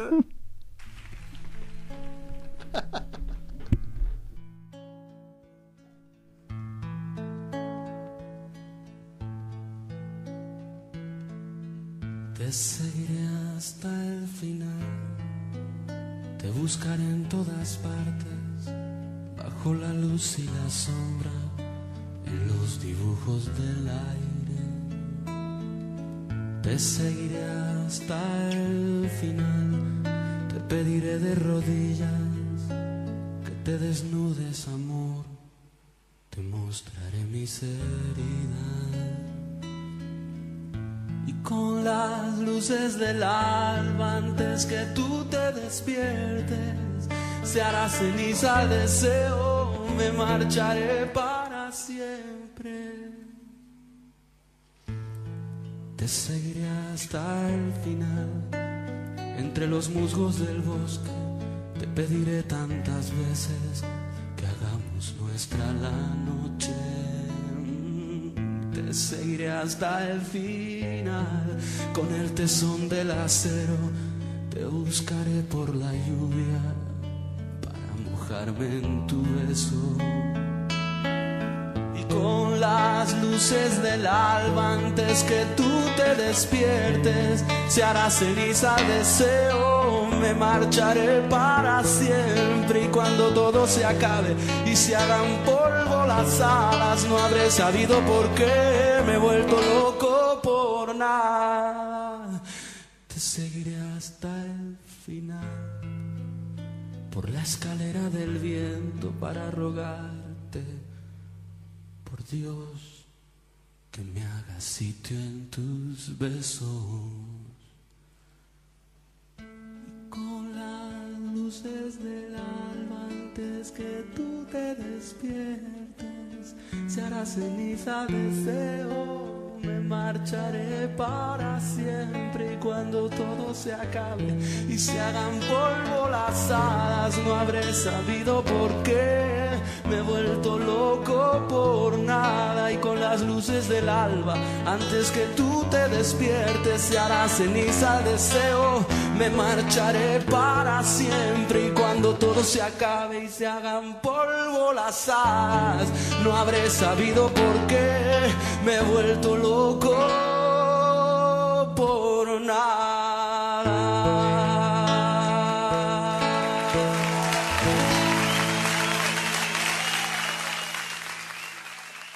Memes que dicen mucho, memes que no dicen nada, memes que son un verdadero disparate. Generación Memes, un poco de luz, más allá de la pantalla, con Pablo Mateusi y Bocha Resnick, lunes a las 19, por MG Radio.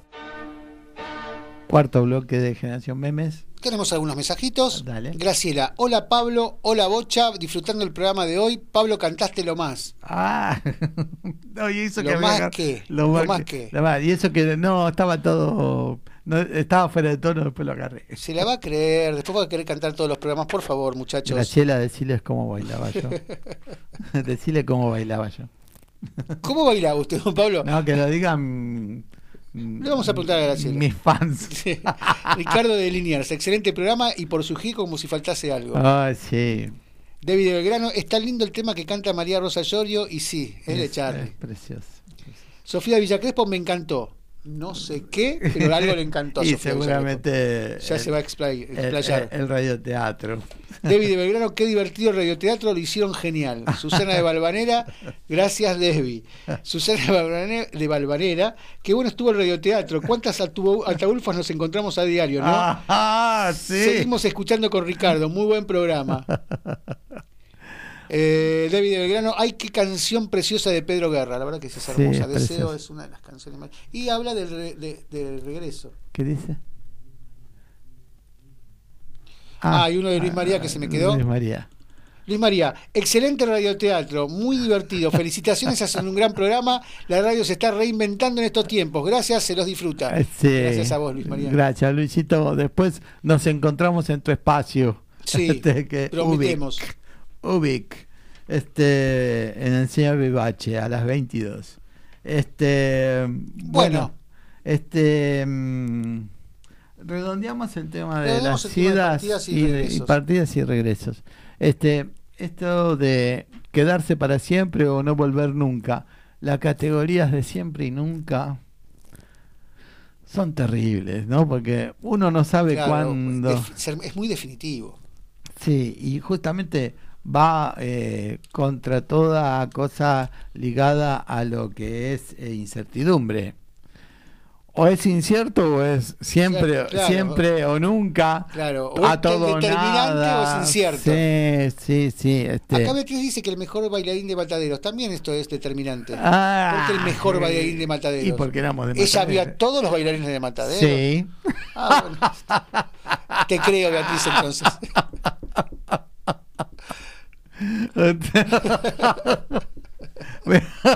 así somos en Mataderos. Sí. Somos lo- los de Mataderos somos así. Son unos bailarines excelsos. Excelsos, excelsos.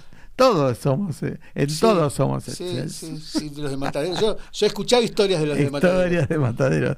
Nací eh, como Rita Turdero, nací entre en Mata- nací en Mataderos entre guinches y carniceros. Que, bueno. ¿Algo más? Eh, después de esto, ¿qué puede haber más? Cerramos el sport, está. No tengo palabras, Bueno, me ha dejado hoy- sin o palabras. sea, hoy me, hoy me recibí de semidios Sí. y del mejor bailarín de Mataderos. Y de la canción también. Hoy, hoy me De voy con- cantante, hoy, hoy me de voy, bailarín, hoy me voy de con, semidi- de con- semidios. hoy, eh, eh, el, el, el Martín Fierro de Oro es mío este año. Pero eso lo sabíamos de antes, no, no tenemos que esperar hasta hoy. Eh, ¿Viste Gaby la verde que me habían dado a mí? ¿Quedó en el Mister otra? Sí, sí. Quedó una azul. este, bueno, este, Graciela Acota, que no sé por qué, Eh, la República. La República de Matadero. Luis María, muchas gracias Pablo y Bocha, son muy gentiles, se disfruta escucharlos tan comprometidos y creativos. Bueno, gracias a vos. Bueno, gracias. I- igualmente, nunca mejor dicho, fuera de una de una formalidad, porque Ajá. el programa de Luis es precioso. Sí. Es precioso. Bueno, par- vamos a, a- a- a regresar a la partida. Re- redondear, redondear esto, ¿no? Este ya, esto, nunca hagamos categorías tampoco, no, No, pero sabemos si vamos a uno vive partiendo y regresando. Sí, vamos como, al caso, como- uno- va- son como los inicios y los finales. Exacto. Y Yo se pueden partiendo y regresando. Sí. Y que hay partidas más grandes y partidas más chicas, y regresos más grandes y regresos más chicos. Como decía Spinetta, quedándote oyéndote. Exacto, quedándote oyéndote. Eh, pero es bueno partir y es bueno regresar, Voluntariamente, sí, por supuesto. voluntariamente. Sí. Si pensamos la cantidad de gente... No es bueno volver. Pero si, si pensamos la cantidad de gente que tuvo que emigrar miles y miles por las guerras, Sí. está bueno que puedan volver a su terruño, a su casa. Está bien, pero crearon otro terruño, otra casa. Yo creo que esos inmigrantes crearon una No, no, me refiero a los a los que eh, a los que se lleva la guerra, por ejemplo, que aparecen de a miles tratando de encontrar un refugio por la, de la guerra, que mueren en las calles, que son atacados por ejércitos y todo. Usted está hablando de las nuevas inmigraciones, las ahora, las que son. Sí, pero que no son migraciones eh, voluntarias. no, son echados. Son echados este, o, o huye- o huyendo de la guerra. Y de eso también se nutrió eh, nuestro país, de gente que no quería diciendo- saber más de por- las guerras. por- pero por eso estoy diciendo, tiene un costado terrible que es el hecho de tener que Sí. emigrar, y tiene un costado que es- de eso se hicieron nuevas sociedades, nuevas comunidades, nuevas colectividades en estos países que son que, que pudieron triunfar. Sí, pero el que estaba bien en su país y tuvo que huir No creo- quiere volver. Está bien, pero no creo que estén que Sí, en Siria, por ejemplo. Siria, por ejemplo.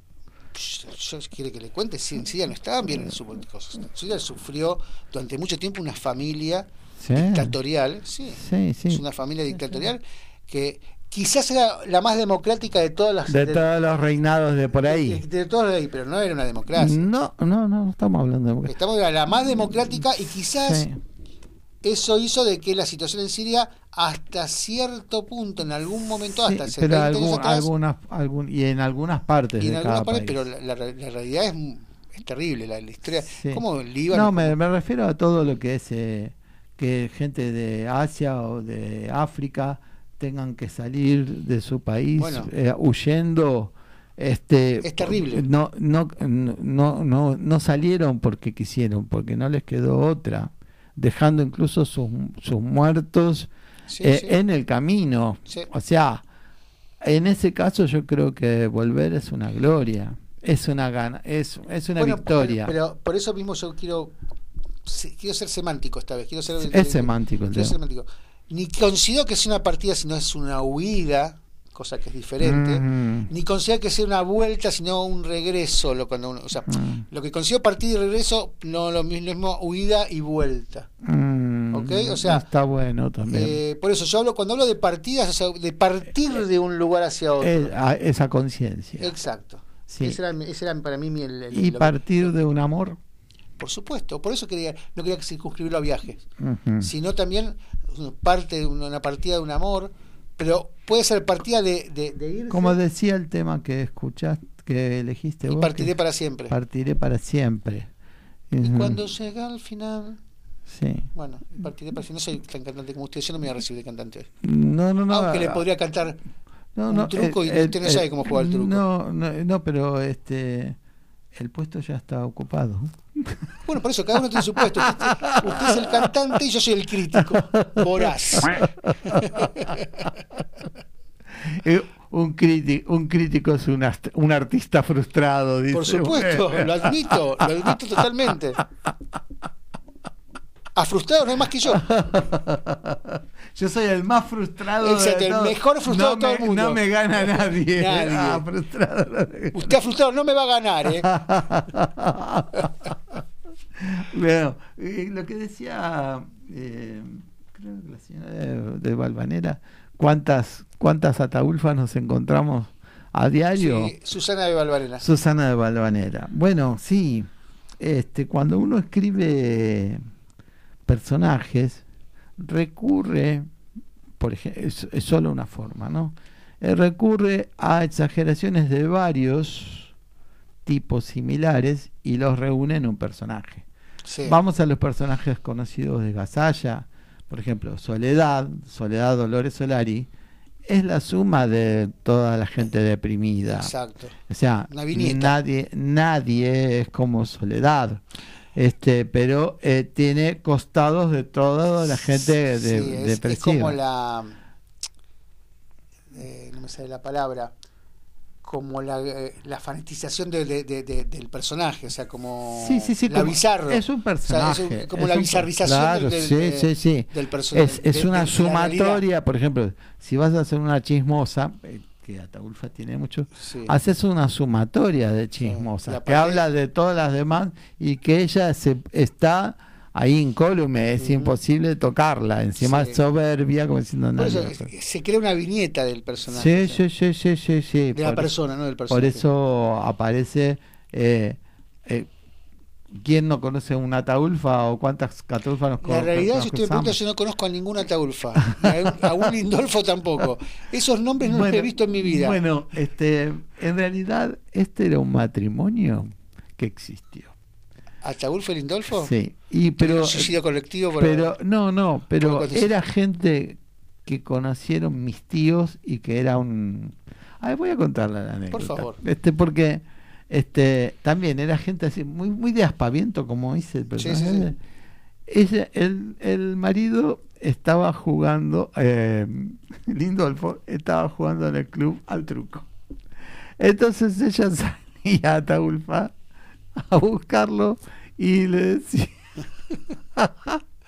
Lindolfo, en 20 minutos está la comida, volvía. en casa. Volvía, volvía. Lindolfo, dentro de 10 minutos está la comida. Volvía, eh, volvía al club. Lindolfo, ya serví la comida.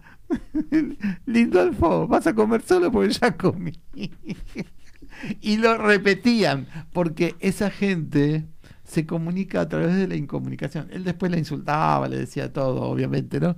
Pero esa forma de comunicarse tan desgastante es bastante común. Sí. Y se llamaban Lindolfo y Atadulfo de verdad.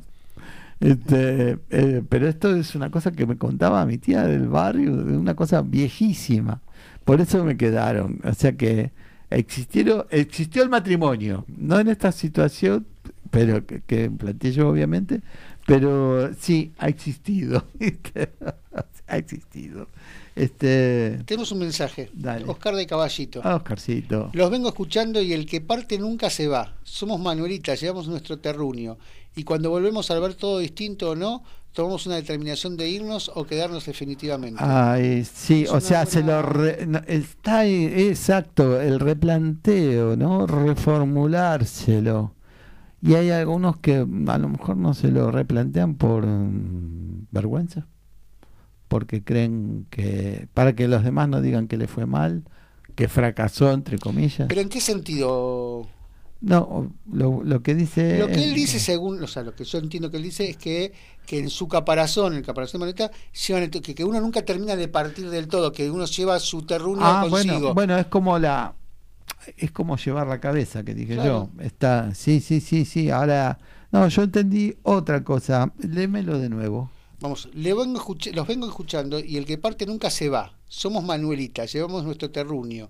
Y cuando volvemos, al ver todo distinto no, tomamos una determinación de irnos o quedarnos definitivamente. Ah, está bien. No, eh, Está bien. claro, es una situación en la que tomamos un caso del que se va y vuelve para ver los cambios. Para ver si hay un Eso ha pasado Por políticamente. supuestamente, Eso ha pasado. pero si no pasa, uno queda con ese terruño también. O sea, uno nunca termina de partir del todo también, eso es No, cierto. O sea, no. uno, eh, por lo menos la primera generación, después de las generaciones se van diluyendo, con las generaciones se van diluyendo, pero el, el- el Tano que vino del, del barco, y genovés tenía su Génova natal, o el, el milanés su Milano natal, el, el nap- napolitano su Nápoles natal, Sí. en su, como a mí me pasó, como también tuve mi experiencia, como dije siempre, como, como dijimos, dije hace un rato, que yo conservaba mi Argentina eh, natal. A veces no se vuelve, a veces no se regresa tampoco. No. Pero, no, y se no. sigue conservando ese, ese terruño. De todas maneras, eh, ya que lo plantea Oscar, yo creo que con cuál quedarse y con la con la que sea o más positiva o con la que te haga menos daño. La que mejor le quede decís a Eh, Sí, pero no es tan fácil, porque Por estamos su- diciéndolo. ¿no? Cuando uno parte, nada es fácil. Dentro de este tipo de partidas. Y la vuelta, el regreso también tiene los Por supuesto, bueno, cuando hablamos de migraciones e inmigraciones, Mm. estamos hablando de, de- de partidas y regresos definitorios. Le cuento una anécdota. Por favor. Este, un amigo que ya falleció, este, muy querido, este, comentó que la primera vez que fue a Miami, este, entró a un local y dicen, ¿de dónde sos? De Argentina. Ah, tengo una chica, una empleada acá que viene de una isla tropical del lado de esa zona. Y él se quedó pensando, una isla tropical. Sí, ahora la llamo, no me acuerdo cómo se llamaba la chica. Y le dijo, vos no viniste de de una isla tropical. Isla Sí, Maciel. de- Sí, de Maciel Island. Maciel le Island. dijo. o sea, ¿cómo, cómo, cómo eh, Va acomodando. disfrazam- ¿Cómo va disfraz- acomodando la disfrazamos las cosas ante los demás Sí. y con, con los regresos pueden ser parecidos, ¿no? También. Este, Siempre que aparte se, se, se disfraza. No voy a hablar de la vuelta ahora. Cuando uno vuelve y vuelve frustrado, vuelve, uno siempre disfraza la historia de allá. Disfraza, o sea, eh, ve con beneplácito, con más beneplácito la historia de allá.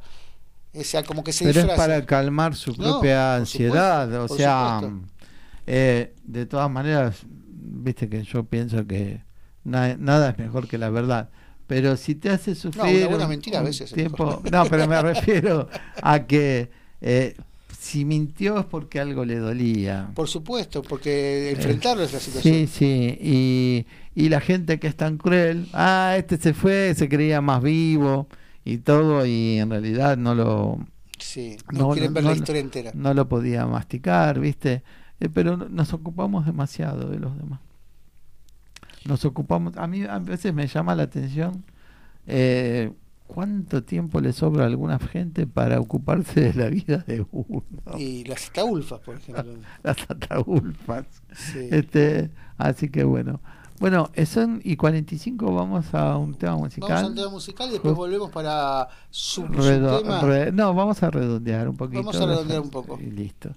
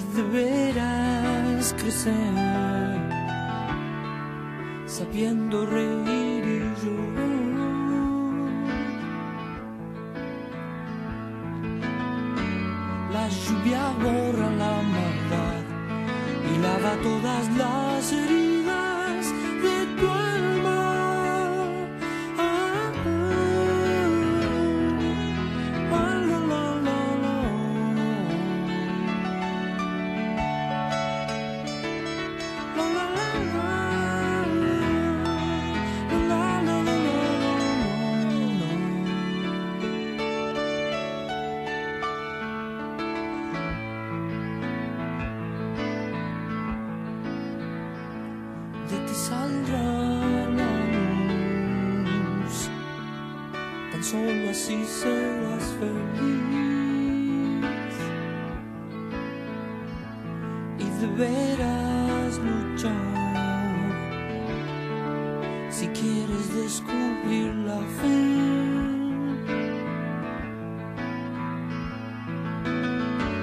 La lluvia borra la maldad y lava todas las heridas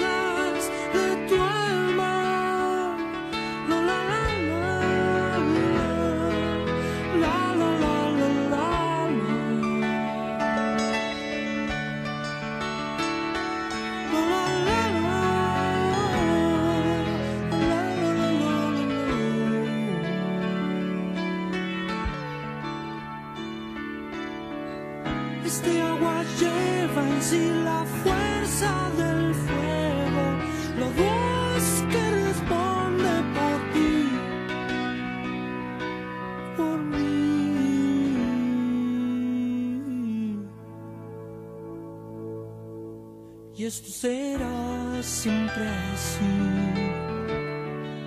quedándote oyéndote.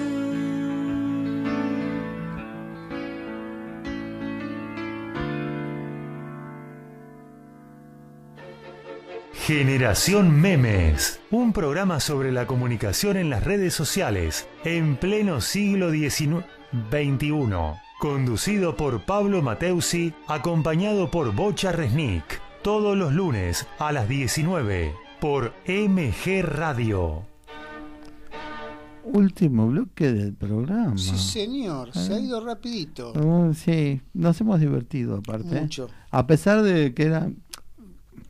No es que no nos tomamos en serio los temas, pero a veces descomprimimos un poquito y a veces este con una sonrisa hasta entran más fácil los temas.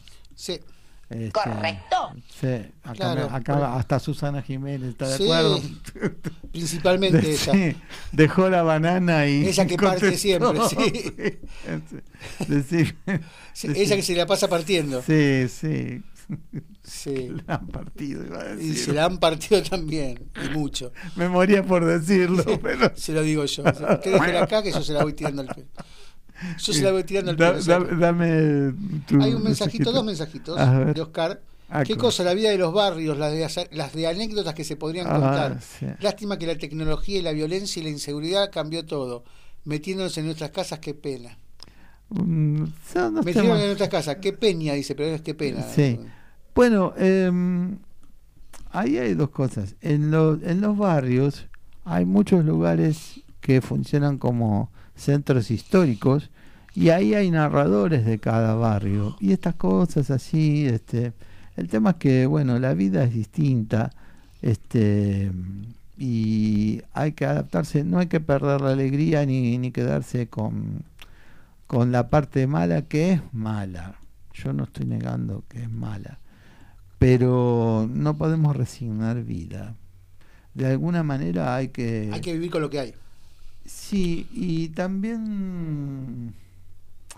Mira, cuando daba clases en T6, en el Gran Buenos Aires, todos decían, ¿cómo vas allá? Que esto y lo otro. La gente está en la calle. En lugares eh, muy pobres, de, de, zan- de zanjas, eh, Sí, no- alambrados y todo. Y todos este, en los medios, los carancheros, te, te lo citan como el Far West. Yo no mismo- digo que no pasa. No, pero por eso mismo yo te diría que, yo le diría que eh, no voy a hablar de, de- de- de los bar, de ese tipo de barrios. Eh, el tema es que sí hay más inseguridad. Sí, sí. Pero no está discriminada por barrios más carenciados o menos carenciados. No, no, no. Sí hay menos inseguridad en Capital Federal que en Gran Buenos Aires, porque eh, por la- yo creo que por la división de barrios, o sea, como cómo está dividido la, la ciudad. Pero eh, en la parte de Gran Buenos Aires, que es donde más hay inseguridad, no se, dedique- no se limita a Villa Tesey o a, o a Villa Fiorito. Sí, no, Barrios, eh, este, es más, es al revés. No, lo que pasa es que mm, la vida barrial existe, aunque no la... Viste, es más difícil en los barrios de, de, de capital donde estamos en los edificios, pero hay posibilidades de comunidad. Pero por eso, o sea, si se perdió no fue por la inseguridad, si se perdió fue por lo que usted está diciendo, por la, por la construcción, por el tipo la de... forma de vivir. Claro, por la forma de vivir, por la tecnología, por esto, uno Sí. se- uno se la, ca- encierra. la calle es, la calle no es más un lugar de juego, es verdad.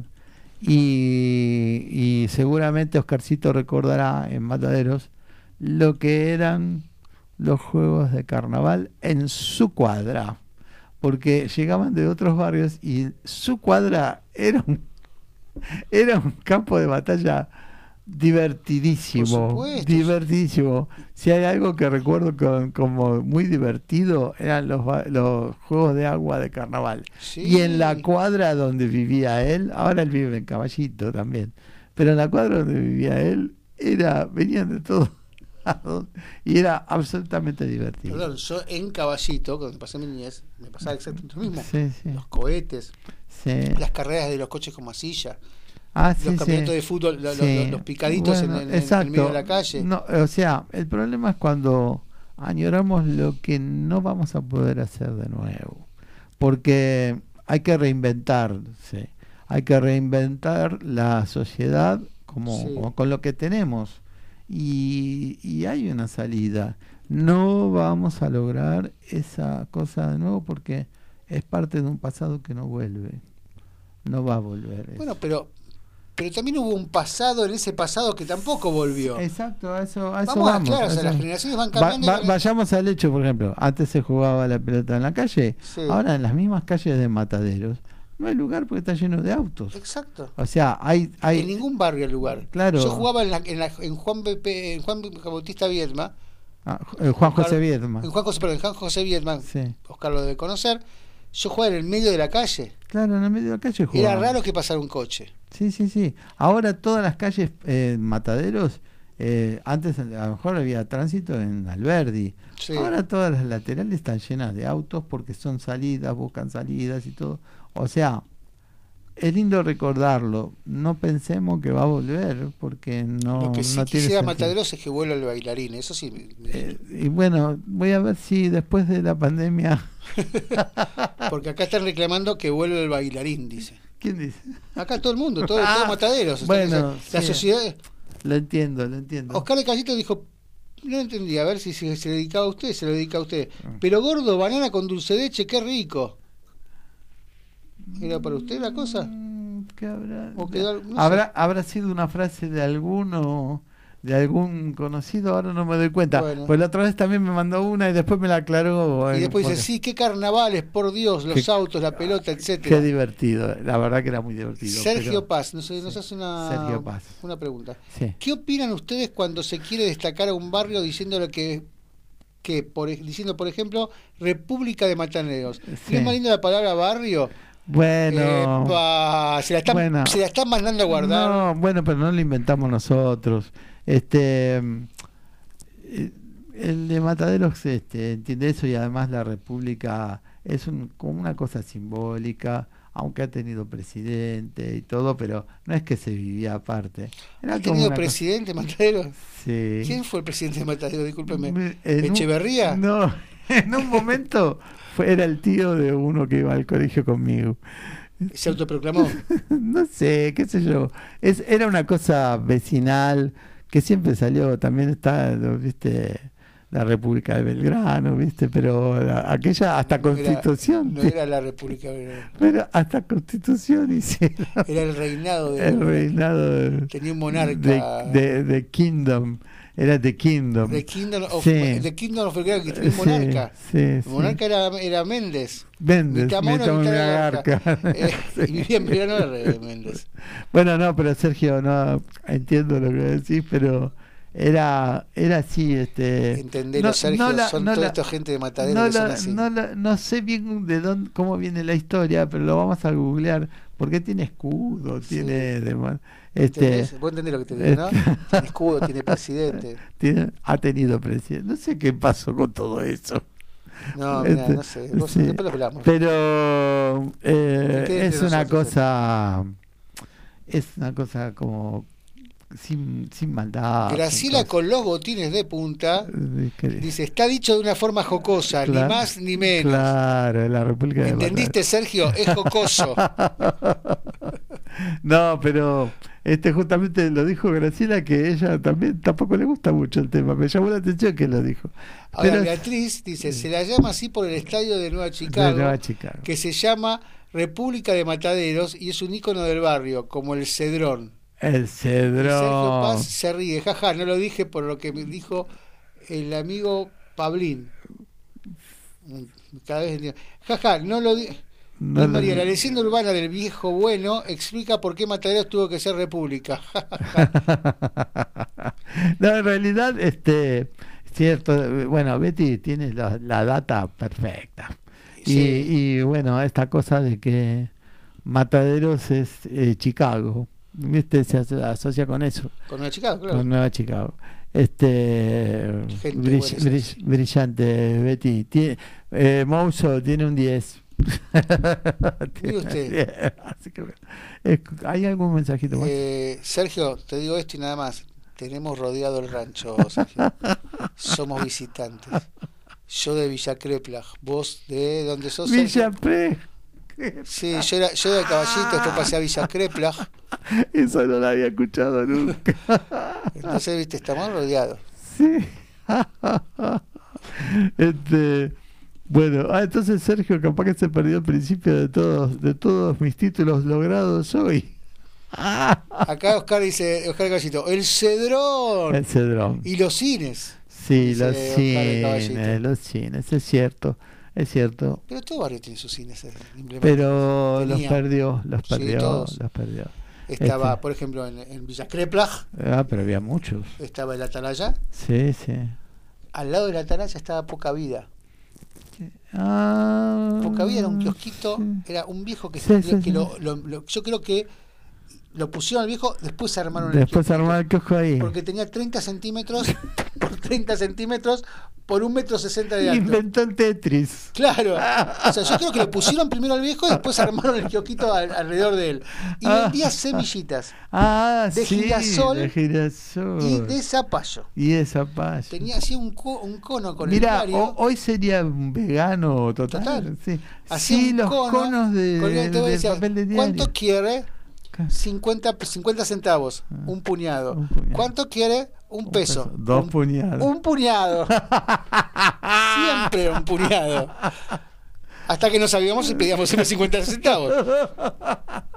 Sí, al lado del, del Ah. cine, del cine de Atalaya, enfrente de la heladería más emblemática que fue Trieste. Trieste, claro. El otro día vi una foto de Trieste, Mm. un domingo a las 7 de la tarde, y el que no ve esa foto no lo puede creer. Claro, sí, sí. Era la entrada a la bombonera. Bueno, eso es lo que quiero rescatar en relación a lo que dijo Oscar. Los barrios, y lo que dijo Betty, lo que dijeron todos, los barrios antes tenían vida propia. Tenían sus cines, su restaurante, sus pizzerías como el Cedrón, este, y todo hacía que en el barrio circulara el dinero y la vida misma. Don ¿no? Pablo, son 20.59, No. nos quedan unos mensajitos. Vamos a decir los lee los mensajes y nos vamos. y nos vamos a la, Nos vamos. nos vamos a la mierda. Eh, bueno, vamos rápido. Sergio Paz, ¿qué opinan ustedes cuando se cree esto? Ya lo puse. Graciela está dicho en forma jocosa, Sí, también sí, se llama así por el estado de tam- ja, Jaja, no lo dije. Luis María, la leyenda urbana del viejo bueno explica por qué Mataderos tuvo que ser república. Sergio Paz, con el barrio de Boca pasa lo mismo. Sí, sí, Oscar sí. de Caballito, El Cedrón, Oscar de Caballito y los cines, Beatriz, jajajaja. Sergio Paz, yo estudié en Andalgalá, Andalgalá. Andalgalá, no sé, Andalgalá toda mi la familia, es- mi- toda mi familia es de Mataderos. Claro. Oscar de Cabecito al Boulevard Alberdi Confitería, Beatriz, los vecinos estamos peleando para abrir nuevamente el cine Teatro del Plata, hace años que estamos buscando ese logro. Oscar de Mm. Caballitos, el Plata, la de la peli que vi. Sí. Oscar de Cabecito, la escala. La, la Y heladería así La seguiremos Scala. Y así eternamente. seguiremos. Bueno, lo que nos falta es eso, ¿no? La vida de barrio. Sí. Bueno, gente, nos tenemos que ir. Sí, Se nos urgente. fue. Bueno, este, ¿cómo se siente? Bien, bien, Bien, bien, bien, bien. bien, bien, Bien. Bueno, bien. esperemos que a la gente. Por la- partir. Pues vamos a partir, pero eh, bien. Pero regresaremos. Para volver. Pero regresaremos. No, volver no, regresar. Regresar. bueno, nos encontramos nuevamente el próximo lunes en el programa número 40 de Generación Memes. Y haremos un beso eso. grande. It's one o'clock and time for lunch. Bum de dum de dum. When the sun beats down and I lie on the bench, I can always hear them talk. There's always been Ethel